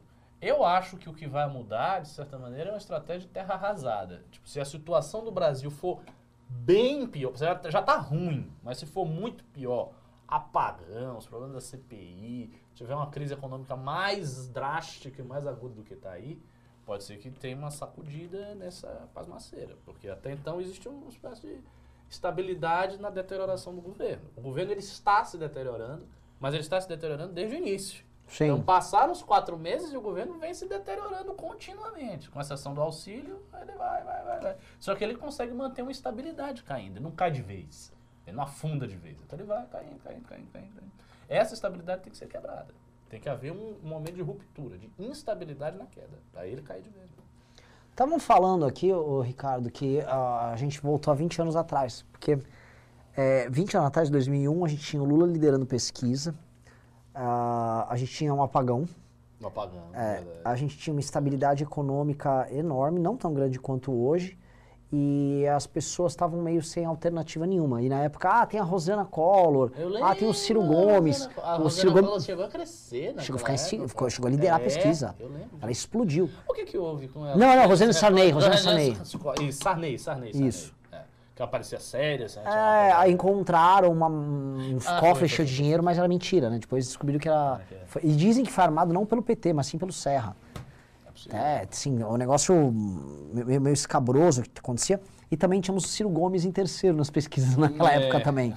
Tá né? tudo igual. É, então, assim, a gente parece estar vivendo né, um, um eterno retorno. Agora sim, comentar com vocês, galera, uma coisa que a gente é, tá sabendo, que é essa história que a própria XP está reportando clientes deles, que em outubro é possível ter apagão. né? eu comentei na live de ontem com o Liberaldo, só que hoje a gente veio checar, falando com o Kim, Kim conversou com uma, com uma turma, e assim, há um zum zum zum de pânico e desespero. É mesmo? É, real. Do tipo, e aí, o que a gente faz? Manda a galera já começar a desligar as luzes em casa, Nossa. né? É, tá previsto assim, a gente vai ter um surto, é, surto não, é um susto, vai, um medo ali, de, no meio de, de outubro ficar sem energia e no começo de novembro. Ou seja, já. É, Ah, basicamente daqui, é, a gente pode ter algum tipo de apagão já em coisa de duas Daqui semanas. duas semanas, cara. Ó, Nossa, Ah. nossa, nossa, nossa. Ô, ô Couto, muda o título agora. Vamos dar uma mudadinha de título aí pra gente atrair mais público. O público tá, tá caindo porque a gente não está tratando de não outros tá temas, com, né? E não tá com o Alessandro Vieira aqui, né? É, exato. Que a galera tá chegando aqui. Cadê o Alessandro Vieira? É, vamos falar de, assim, é, velho da van, dois pontos, vergonha. Vamos falar do velho da van. O que que houve? O velho da van, estão comentando na CPI aí muito do lance do, do da Prevent Senior e tal. Ah, da mãe dele. Eu não vou entrar muito nisso aqui agora. Eu, eu queria entrar no do velho da van, porque é o que o senador Alessandro Vieira colocou ali e a gente vai ter que falar disso. O velho da van não é um cara só procura de dinheiro. Eu não acho que é um cara próprio. Ele realmente, assim, a, ter permitido que a mãe dele morresse dele nessas circunstâncias, ele, ele botou o skin da, da mamãe no game. É, né? Tudo bem que é da mamãe. Da mamãe, né? mas botou. de qualquer maneira, a mãe do cara. É. O que, que você me diz desse cara? Porque assim, é, é- é- é simbólico de uma parada que eu vou querer abordar com você depois, que o quanto. De, assim, se, se o Tutinha da Jovem Pan realmente não acredita nas porra que eles estão Mas falando. eu acho que ele acredita. Quer dizer, eu Tutinha não sei, eu não conheço. Mas o que eu vou dizer assim de maneira mais geral, eu acho que muita gente acredita nisso. E eu tive esta constatação ao ver professores estrangeiros, eu comentei isso com você, que me deram curso intelectuais de alto gabarito dos Estados Unidos, vindo com um discurso negacionista. Negacionista, negacionista. O discurso do Bolsonaro. E não era gente burra, nem gente mal informada, era gente bem informada. Que inclusive fazia questão de falar com os alunos para tirar máscara e não sei o quê. É sério isso. Tira aí, não sei o quê, não sei o quê. E vinha e, e citava estúdio não sei o quê, e papapá, e a questão da mídia. Então eu acho que houve uma confusão séria por conta do quê? Porque a pandemia também foi estranha. Tudo o que aconteceu ao redor da pandemia é estranho. E aí eu peço que vocês tenham calma para a análise que eu vou fazer aqui. A ideia de você fechar a humanidade porque está rolando uma doença, isso não é uma coisa comum. Assim, a gente teve várias doenças ao longo de muito tempo. E em toda a minha vida eu nunca vi um negócio desse. Então isso foi uma coisa extremamente incomum. A ideia de você ter grandes organismos internacionais que estipulam que todo mundo tem que usar máscara em tudo que é lugar, isso não é uma coisa comum. Você teve gripe aviária, você teve H1N1, H2N2, você teve várias doenças. E uma coisa deste tipo nunca aconteceu. Ou é mentira? Então a pandemia foi um fato singular. A partir desse fato singular, houve uma proliferação de teses sociológicas e filosóficas mais diversas. Aqui eu posso fazer uma lista de gente que escreveu sobre isso. Judith Butler, Zizek, ou Agamben, uh, gente da área de comunicação, um monte de gente escreveu sobre isso. Então foi um negócio assim muito revolucionário. Quando isso acontece, isso meio que ativa um senso que muita gente tem, especialmente conservadores, porque os conservadores estão fora do mainstream. Então, por ser fora do mainstream, você olha o mainstream com muita desconfiança. Então, eu acho que essa desconfiança foi tão grande que aí a galera foi pro extremo oposto, de negar tudo. E de chegar, não, isso é coisa do Bill Gates, não é assim, não tem doença nenhuma, isso é um grande lobby e tal. Porque, de certa maneira, houve também um grande lobby. Houve uma tentativa de abafar vozes discordantes que, eventualmente, poderia ter o seu espaço de opinião. Ou não. Então, como criou uma politização gigantesca nisso, e as medidas tomadas para o enfrentamento da pandemia foram medidas muito excepcionais, muito singulares, eu acho que houve essa, esse giro e a galera começou a entrar em teorias conspiratórias loucas. Eu acho que praticamente ninguém nessa pandemia conseguiu chegar no ponto mediano, sabe? Uhum. Chegar no ponto razoável de olhar e criticar as coisas. E isso foi, foi muito difícil. Tanto é que quando nós começamos aqui, neste programa, falar do quão estranho é você usar máscara em tudo que é lugar, em lugares abertos, tá? teve um monte de gente que ficou furiosa aqui. Você é negacionista, você é louco, você é. Por quê? Por, por, por que vocês tiveram essa reação? Por que teve gente que teve essa reação? Por conta dessa politização que faz as pessoas exorbitarem. Então elas não conseguem olhar o fenômeno com equanimidade. Tipo, olhar isso aqui e enxergar que isso aqui é apenas branco. Tipo, ou a galera tá enxergando isso aqui como transparente, e aí as outras pessoas dizem, não, isso aqui é preto. E aí o sujeito não simplesmente olha e diz, não, isso aqui é branco, mas tem falhas aqui, tem uma parte preta e tal. Eu acho que isso provocou essa, essa loucura coletiva. A gente viveu num surto coletivo da pandemia e tá vivendo Sim, ainda. tá vivendo ainda. Tem um surto coletivo ainda. Tem porque tem, assim, o gado chama de os pandeminions, né? Que é o outro lado da moeda que existe também e que existe uma... Existe um pessoal que... Tô falando aqui. Que curte... Ricardo negacionista, Leandro Rodrigues, não sei o quê. Eu não sou negacionista. Assim que surgiu esse negócio da pandemia, eu fiquei bastante preocupado. Eu fiz uma quarentena estrita. Eu ouvi as previsões do Ravena, sempre muito apocalíptico, eu ficava preocupado. Eu sei que a pandemia existe, eu sei que a doença está aí. A doença matou quase 600 mil pessoas no Brasil. Então, fato, a doença é mortífera, uma doença séria, matou 4 milhões e tantos no mundo. Né? Não estou negando nada. Mas que houve medidas singulares e novas, historicamente, que foram tomadas, isso é verdade. Que existe um discurso histérico em relação a alguns pontos da pandemia. Isso existe dos dois lados, existe. E você precisa constatar isso aí. E ficar dentro do limite da razoabilidade. E as pessoas saíram do limite da razoabilidade. Então, acho que isso faz o efeito. E aí, aí virou essa, essa guerra. Não, eu, eu, às vezes saio para correr e coisas às vezes acontecem, é, assim, gente no parque. Eu tô correndo, por aquele Parque do Povo, às vezes eu passo lá, dou uma volta, às vezes no próprio Parque Ibirapuera. Tô correndo sozinho, não tem ninguém do lado. Às vezes você passa correndo, tem uma pessoa do outro lado e eu, meu, ó, me multidória, outra multa que ele vai me dar. Eu tiro a máscara pra correr. É, é deve mental eu correr de máscara, eu não vou correr de máscara. Entendeu? Aí eu sou pandemia, eu sou, sou negacionista, aí me chama de negacionista. Não vou correr de máscara, caralho. Aí eu vejo uma, uma, uma, umas pessoas meio loucas. Oh, a máscara! Ma eu estou é. correndo em público, porra! Aí também, aí é, né, enfim, aí é, é, é isso, é a dificuldade de achar um meio termo nesse negócio aí. O negócio mexeu muito com a cabeça das pessoas. E muita gente morreu, muitas pessoas perderam parentes, aí entra um elemento emocional aí, violento. É, é, e, e, e não só, porque tem o outro lado. A galera, por exemplo, quando teve os lockdowns, galera que perdeu o comércio, galera que perdeu emprego, galera que e aí essa galera, por exemplo, apoiou o Bolsonaro. O Bolsonaro tinha uma certa aprovação popular quando ele veio com aquele discurso que tem que abrir Sim. tudo. Porque ao fechar tudo, houve uma série de problemas econômicos, a gente sabe disso. É lógico, ah, o Estado tem que ir ao, no auxílio disso aí, ok. Mas quando fechou, os problemas apareceram também, como era inevitável.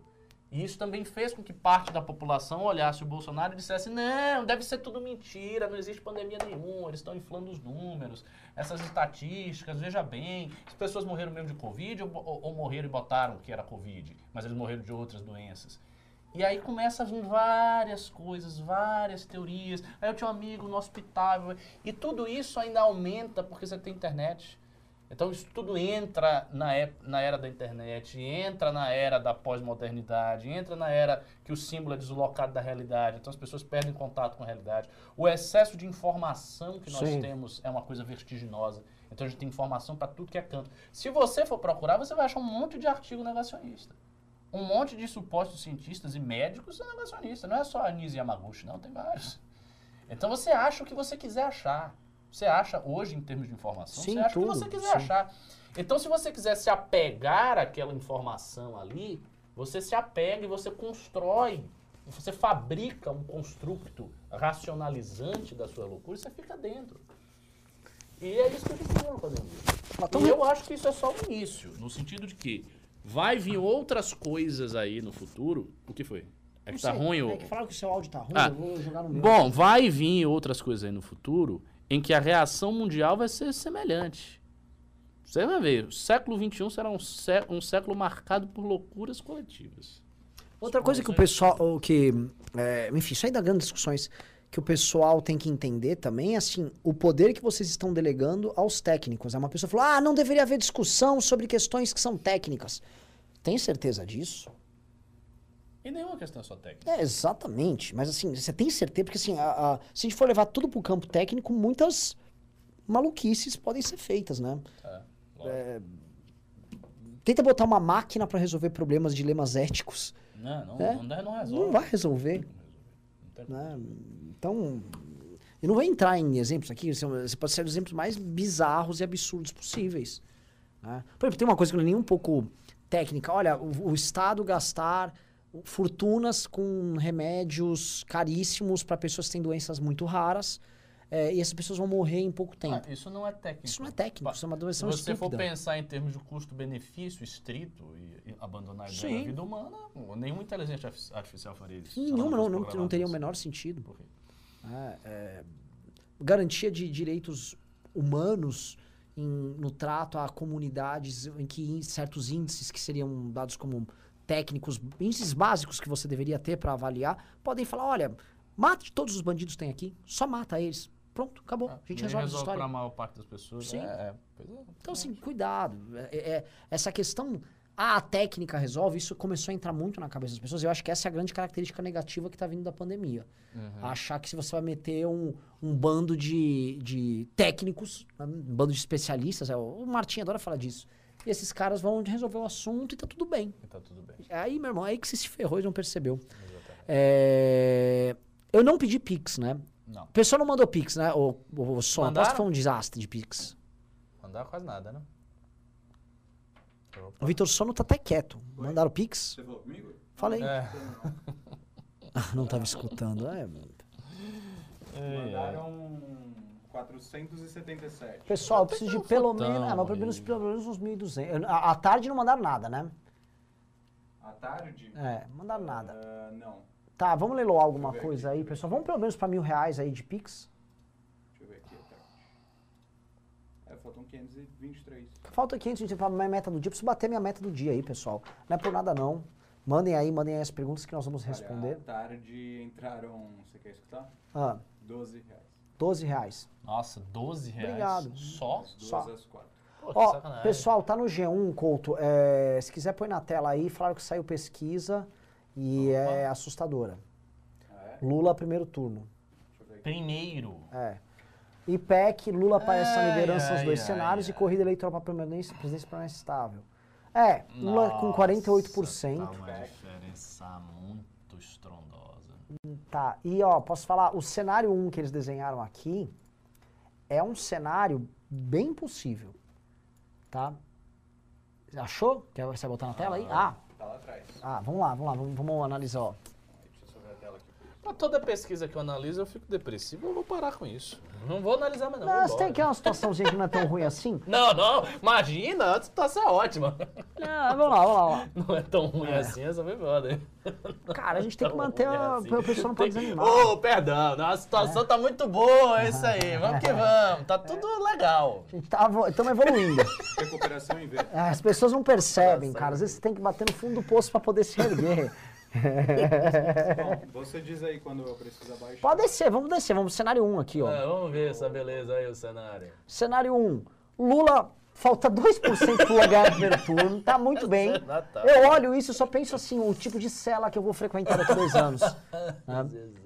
Jair Bolsonaro com 23, isso me anima, assim. O Bolsonaro já está indo... Assim, o Bolsonaro vai aparecer já na casa dos... Dos 20. De 19, 18, logo mais. O Bolsonaro tá fudido na seleção demais. É, assim, ele vai cair dos 20 e muito rápido Isso. isso. me surpreende se o Ciro tá fraco, né? Pelo que ele já fez, já teve 12. É. 8.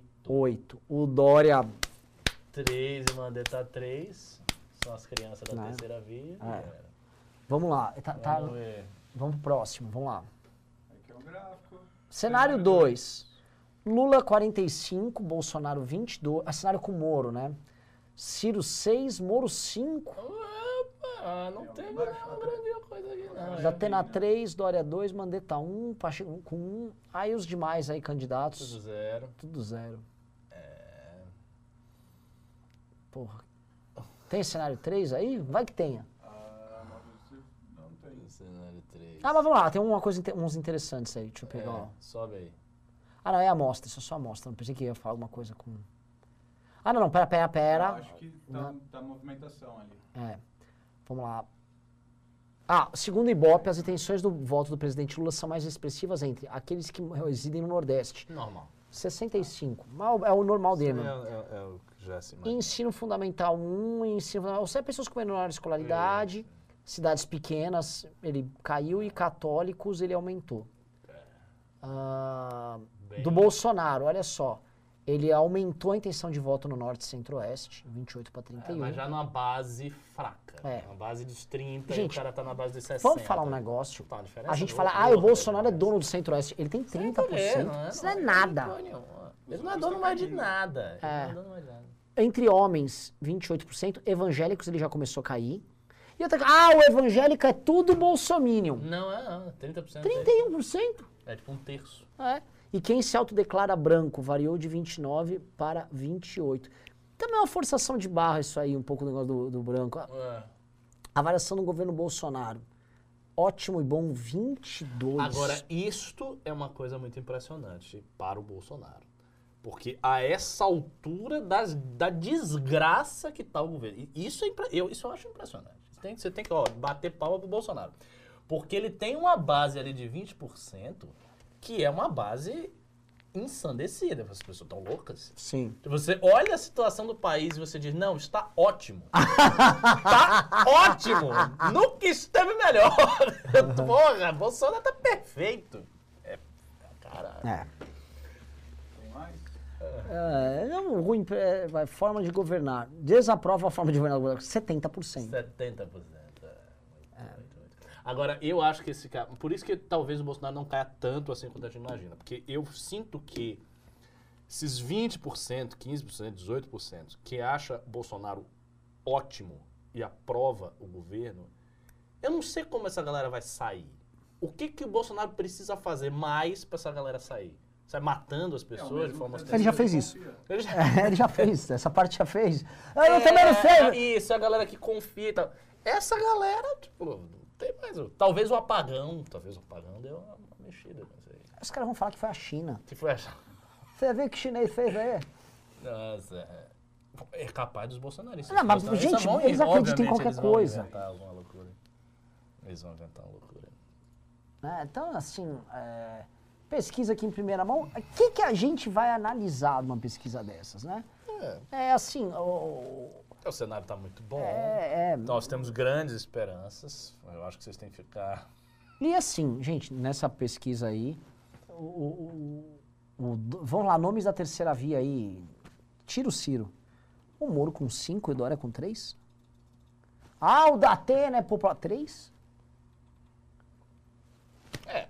E as, e as pessoas sempre vêm com essa conversa. Ah, mas tá longe, a pesquisa distorce na hora da eleição. Eu não gosto desse papo, cara. Eu acho que a galera já tem que estar fazendo campanha com toda a força. Sim. E ponto. Ah, mas na hora vai mudar. Quem, quem disse que vai mudar? Exi- existe uma, uma regra cósmica que aí na hora, quando chegar perto, aí você vai subir assim vertiginosamente. Baseado no quê? É uma crença. Eu acho que vai acontecer, porque aí, veja, aí o público, que hoje está quase 50% de gente que vai votar no Lula, não vai mais. Por que não vai? Qu- Qual é o motivo pelo qual você acredita que o público que hoje está dizendo que 50% vai votar no Lula, sendo que tudo que o Lula fez de ruim, ele já fez? Neste momento, o Lula não está produzindo nada contra ele, não está fazendo nada. No máximo, o PT está batendo no MBL, umas figuras assim, e o Lula está com aprovação. Então, isso não está afetando a imagem do Lula. Ah, o PT, por exemplo, ah, o PT arreganhou o dente, aí o Lula caiu. Não. O PT arreganhou o dente o Lula continuou subindo. Então, e outra coisa, o público, isso é um fato que vocês têm que ter em mente. As pessoas desa- desassociam Lula do PT. O Lula é uma figura maior do que o PT. Tem gente, e acredite se quiser, tem gente que não gosta do PT gosta do Lula. Isso acontece, a dissociação acontece. Porque a cabeça do eleitor brasileiro, especialmente o menos escolarizado, é uma cabeça muito personalista. Então ela olha a pessoa, ela não olha tanto o partido, ela olha o cara. Isso significa que não existe hoje razão para que essas pessoas simplesmente migrem o seu voto, assim, aleatoriamente. Ah, eu ia votar no agora não vou mais. Porque porque os, os candidatos da, da- terceira via já estão sendo perguntados. A pesquisa já os inclui. E aí alguém pode dizer, ah, mas as pessoas não conhecem. Mais ou menos, o Dória é um cara conhecido. O Dória é governador de São Paulo. O Sérgio Moro foi ministro da Justiça, vai lá. As pessoas conhecem. Talvez nos rincões lá do Piauí não conheça, mas a média da população brasileira conhece, não são figuras obscuras. Não é um candidato extremamente obscuro que pode despontar. Esse caso do candidato obscuro que pode despontar é o caso de uma Simone Tebet, de um Vieira e tal. É diferente. Mas esses dois, Moro e Dória, são conhecidos. E, no entanto, não estão performando eleitoralmente nessas pesquisas. Então, isso é- já é um problema. Eu acho que quem quer ter alguma chance de terceira via tem que começar uma pré-campanha extremamente agressiva e muito e botar dinheiro já antes e fazer o diabo, porque senão não vai subir. Vai chegar na hora, vai fazer a campanha e não vai conseguir mudar muita coisa dessa realidade aí. Mas, enfim, cada qual faz o que, que pretende. Vamos, vamos lá, ô, ô Vitor Sono. Vamos, vamos, vamos pro Superchats. Superchat? Bora. Bora lá, que tem bastante. Deixa eu só ver aqui se eu já li esse. Ó, Heloísa Helena Bailo... Bailo, isso mesmo. Bailo. É, 27,90. Estamos precisando de uma injeção de seriedade. Senador Alessandro tem. É, a galera gostou. Isso aí. Flaísa, grande Flaísa. Uh, acompanho os trabalhos da CPI e admiro a forma sóbria, mas incisiva como o senador vem atuando. O bate-papo está muito esclarecedor e é muito bem é super bem-vindo. Boa. Mensagens para o senador. Bom, o Eric Sacramento, o grande Eric, mandou 10 reais. Qual a possibilidade de uma união do senador Alessandro com a, Simone, com a senadora Simone Tebet em uma única candidatura represente a terceira via? Por que vocês dois fazem, porque vocês dois fazem um trabalho ótimo na CPI? Olha só.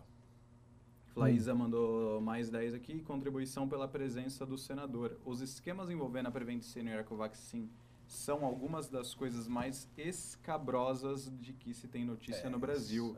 Quadra desoladora da história. É, só uma observação. Teve uma, uma pessoa que falou aqui, ah, mas as pesquisas erram e elas sempre erram. Isso não é verdade. Isso não é verdade. Houve erros. Por exemplo, a pesquisa do Arthur foi uma distorção gigantesca. O Arthur parecia com um, ele acabou com 10. Isso foi uma distorção. Mas eu bem me lembro das pesquisas para presidente que já começavam a mostrar, com ninguém acreditar, que o Bolsonaro está subindo. Final de Houve 2016, o Bolsonaro já tinha tá? 7%. Ele tá? estava subindo, as pessoas viram isso. Aqui todo mundo ficava cético, eu inclusive. Achava que na hora a grande máquina, enfim, ia destruir.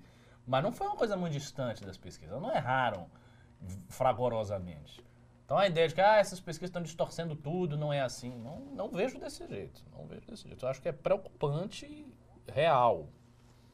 O Gabriel Brasil mandou 30 reais. Senador Alessandro Vieira, com todo respeito, a sua candidatura independente fortalece o bolsopetismo. Muitos, eleitor, muitos eleitores ainda não o conhecem. Converse com a Moeda e Moro também. Temos que ter uma base de candidatos Mas, sólida. mas o ponto, sabe o que, que é? É, Ele tem que lançar. E se não deu, ele não põe É. a candidatura no fim. Exato. Também acho. Hum. Até porque também não tem ninguém que está É, despontando é. lá em cima. Vamos explicar. Ela Olha tá só, com 5%. o único que está um pouquinho despontado dos demais é o Ciro e caindo. O Ciro caindo. é, é, Oito. É, é, pois é. O Montenegro só mandou 5 reais. Tudo isso só acontece porque a justiça não funciona. Né, ele tá falando no meio da entrevista lá. Ah, Bruno Santos mandou 27,90. Ao fim do programa, queria saber a opinião do senador sobre o governo do estado de Sergipe. Que Ah, ele pena, já foi. já foi. É, esse pega aqui, só as que a Lucas. gente pode comentar. Essas ficam muito fora do, do escopo. Eu vou pular aqui as do senador, então. Hum, ok. Daqui, Silêncio Sociedade. Bom, Rafa. Ah, esse aqui já foi. Existir possibilidade. Vou pular aqui. Nossa, tem bastante só para o senador. Prezados Renan e Ricardo, obrigado por terem trazido o senador para a live. Parabéns, Leandro O. Parabéns, Leandro O. 20 Falou, reais. falou, falou, falou. O homem de fé Jesus mandou 100 reais e não de disse nada. Obrigado, Jesus. Amém. O Thales Lima mandou 20 reais. Uma indicação de um economista bom, Fernando Urrich. E um puxão de orelha no senador. Vamos dar uma economizada aí em senador. Apesar disso, tem meu voto. É, o Fernando Urich. O Fernando Urich é um economista liberal básico, Institutos Mises, não sei se... Mas na área dele lá, criptoinvestimentos, parece que ele é bom mesmo. né? Aí eu falar, o Urich é quase mais um milhão. É, o Urich, ele... Gente, vamos, vamos, vamos olhar pra frente. Vamos olhar pra frente, vamos parar de ficar discutindo E, besteira. e outra, assim, a gente sempre tem que distinguir, isso eu acho uma coisa importante, entre o que o economista, que é um cara pra você meter num ministério, Ah, e o Putz, pequeno economista. Assim, va- va- vamos ter ciência das coisas. A mesma coisa que eu quero dizer que eu vou ser o ministro da educação. Não é assim que funciona. Você, você tem que botar uma pessoa que tem uma envergadura, entendeu? Que, que tenha peso institucional para sentar E ali. existe Não um é? Você ponto- pega ali, ah, aquele ali, eu gosto dele, ele é bacana. E existe um entendimento que, que precisa ter. Entender a máquina. Por que, que o. Ah, chama o Meirelles. O que, que Exato. significava chamar o Meirelles? É, o Meirelles, quando ele foi chamado para presidir o Banco Central no governo Lula, o primeiro, ele foi levado lá, mas ele foi o primeiro Banco Central com uma experiência no Bank of Boston. Ou Bank of America. Sim, que dizer. eu gosto. Plau. Então, assim, banco para banco tal. E, o, e se não existe muita gestão dentro do banco, assim, existe a política monetária ali que o cara tocava, beleza. Disso ele criou uma vasta experiência ali na relação com os técnicos e tal. Então ele conhecia todo o corpo técnico de Brasília. Quando o Meirelles assume o Ministério da Fazenda no governo do Temer, ele fez o contrário do Guedes, ele fez aquilo que o, o senador estava falando, que assim, ele pegou todo aquele corpo de técnicos, deu mais poder para eles e falou: ó, nossa linha é mais ou menos essa. O que, que você já tem de estudos que dá para implementar aqui? O que, que a gente pode fazer aqui que a gente baixa o juros, blá, blá.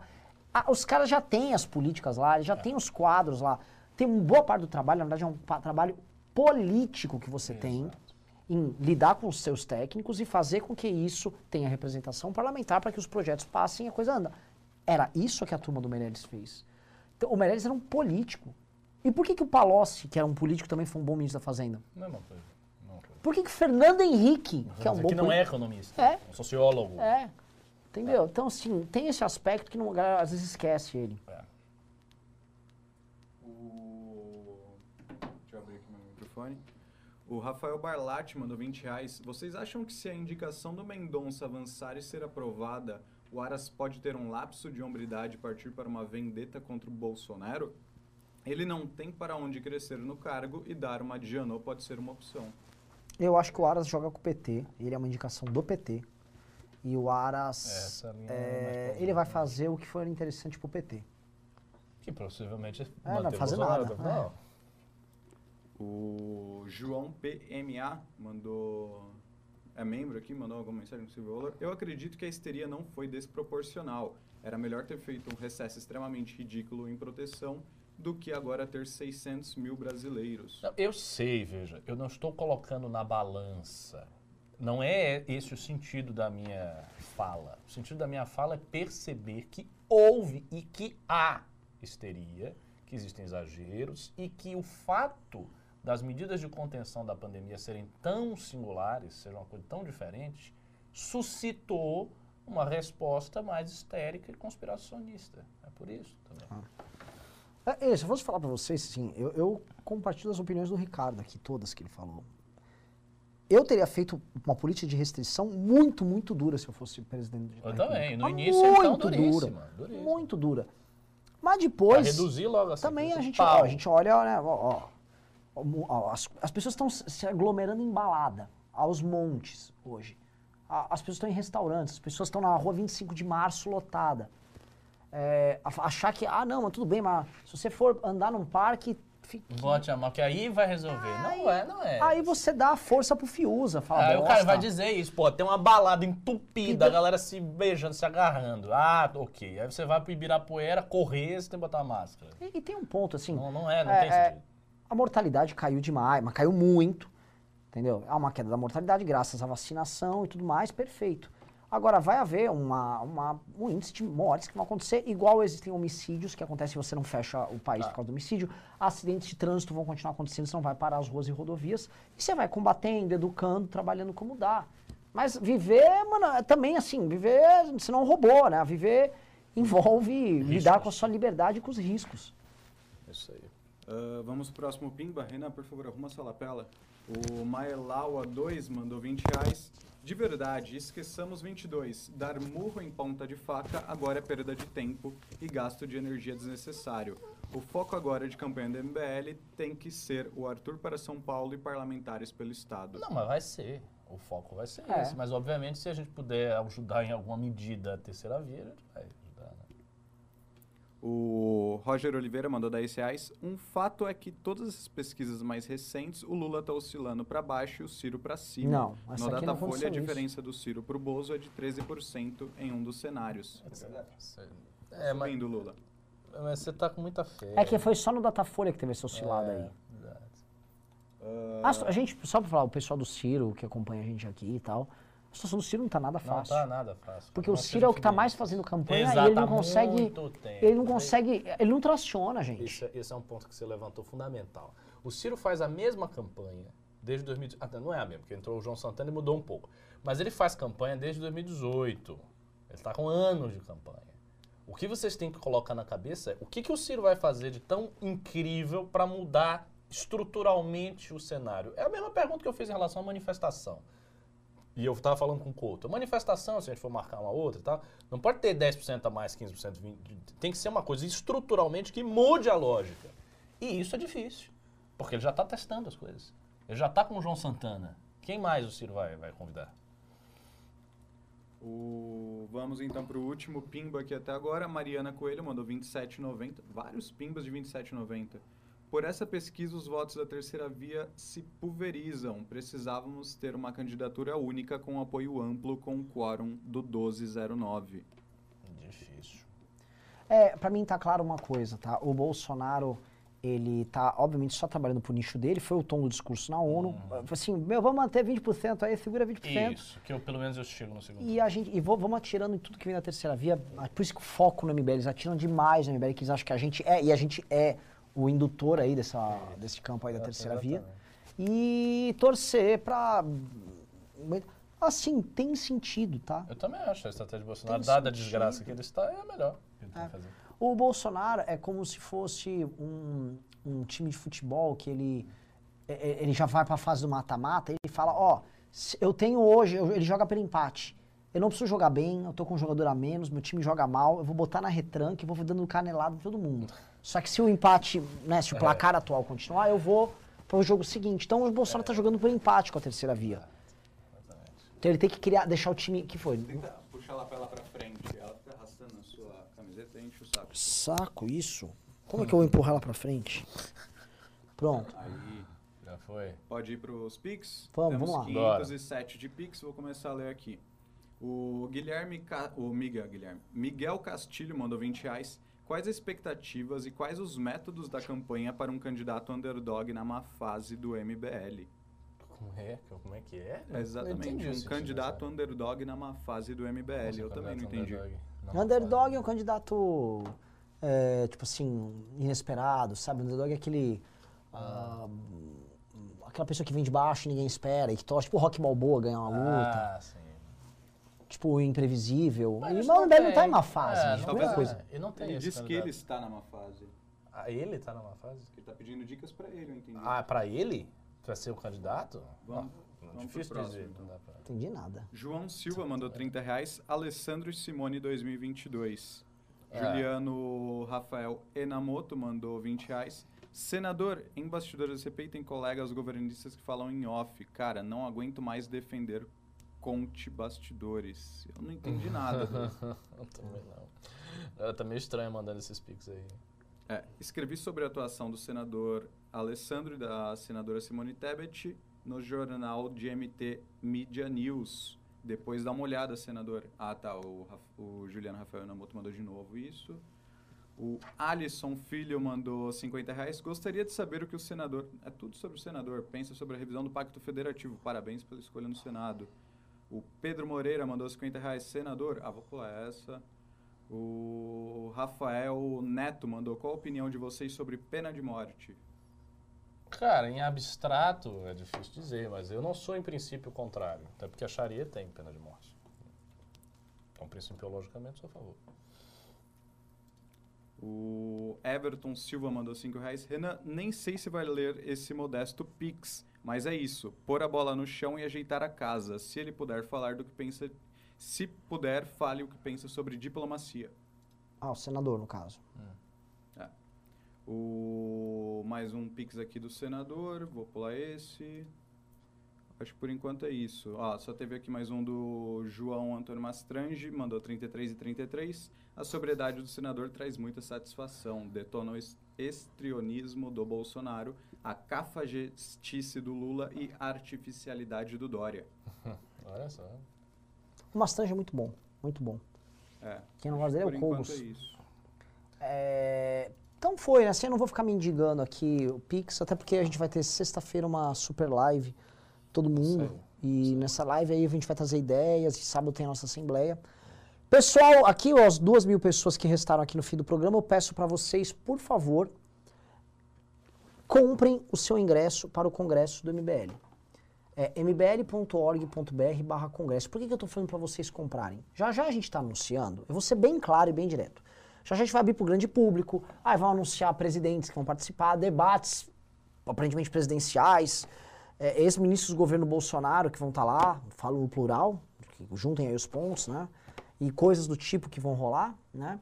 E aí a gente vai abrir pro grande público, aí vai o Arthur anunciar, mestre, presta atenção, vem aqui, vai rolar, aí arrasta pra cima, vai vender tudo pra um monte de gente. E vocês que estão aqui na luta com a gente vão ficar ó, chupando o dedo, e aí depois não vão reclamar do Nanã, e tal, que não foi no Congresso. Então, E a gente não pode aumentar as vagas. Então tem uma vaga limitada mesmo, não é propaganda. Tem É. vaga num dia, tem vaga no outro, é limitado e não vai aumentar.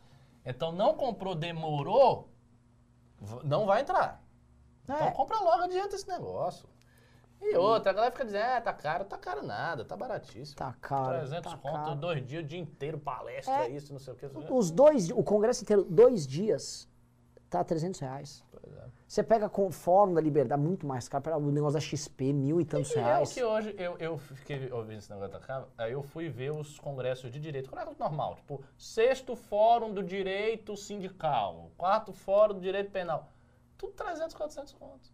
Um dia, às vezes dois dias, pra ver uns palestrantes de direito. X, ninguém dá E bola. ninguém sabe nem quem é, irmão. Num, num lugar frio que você vai comer, sei lá, um, suco, um siquilho e tomar um suco de uva. É. Pô, O evento nosso, assim.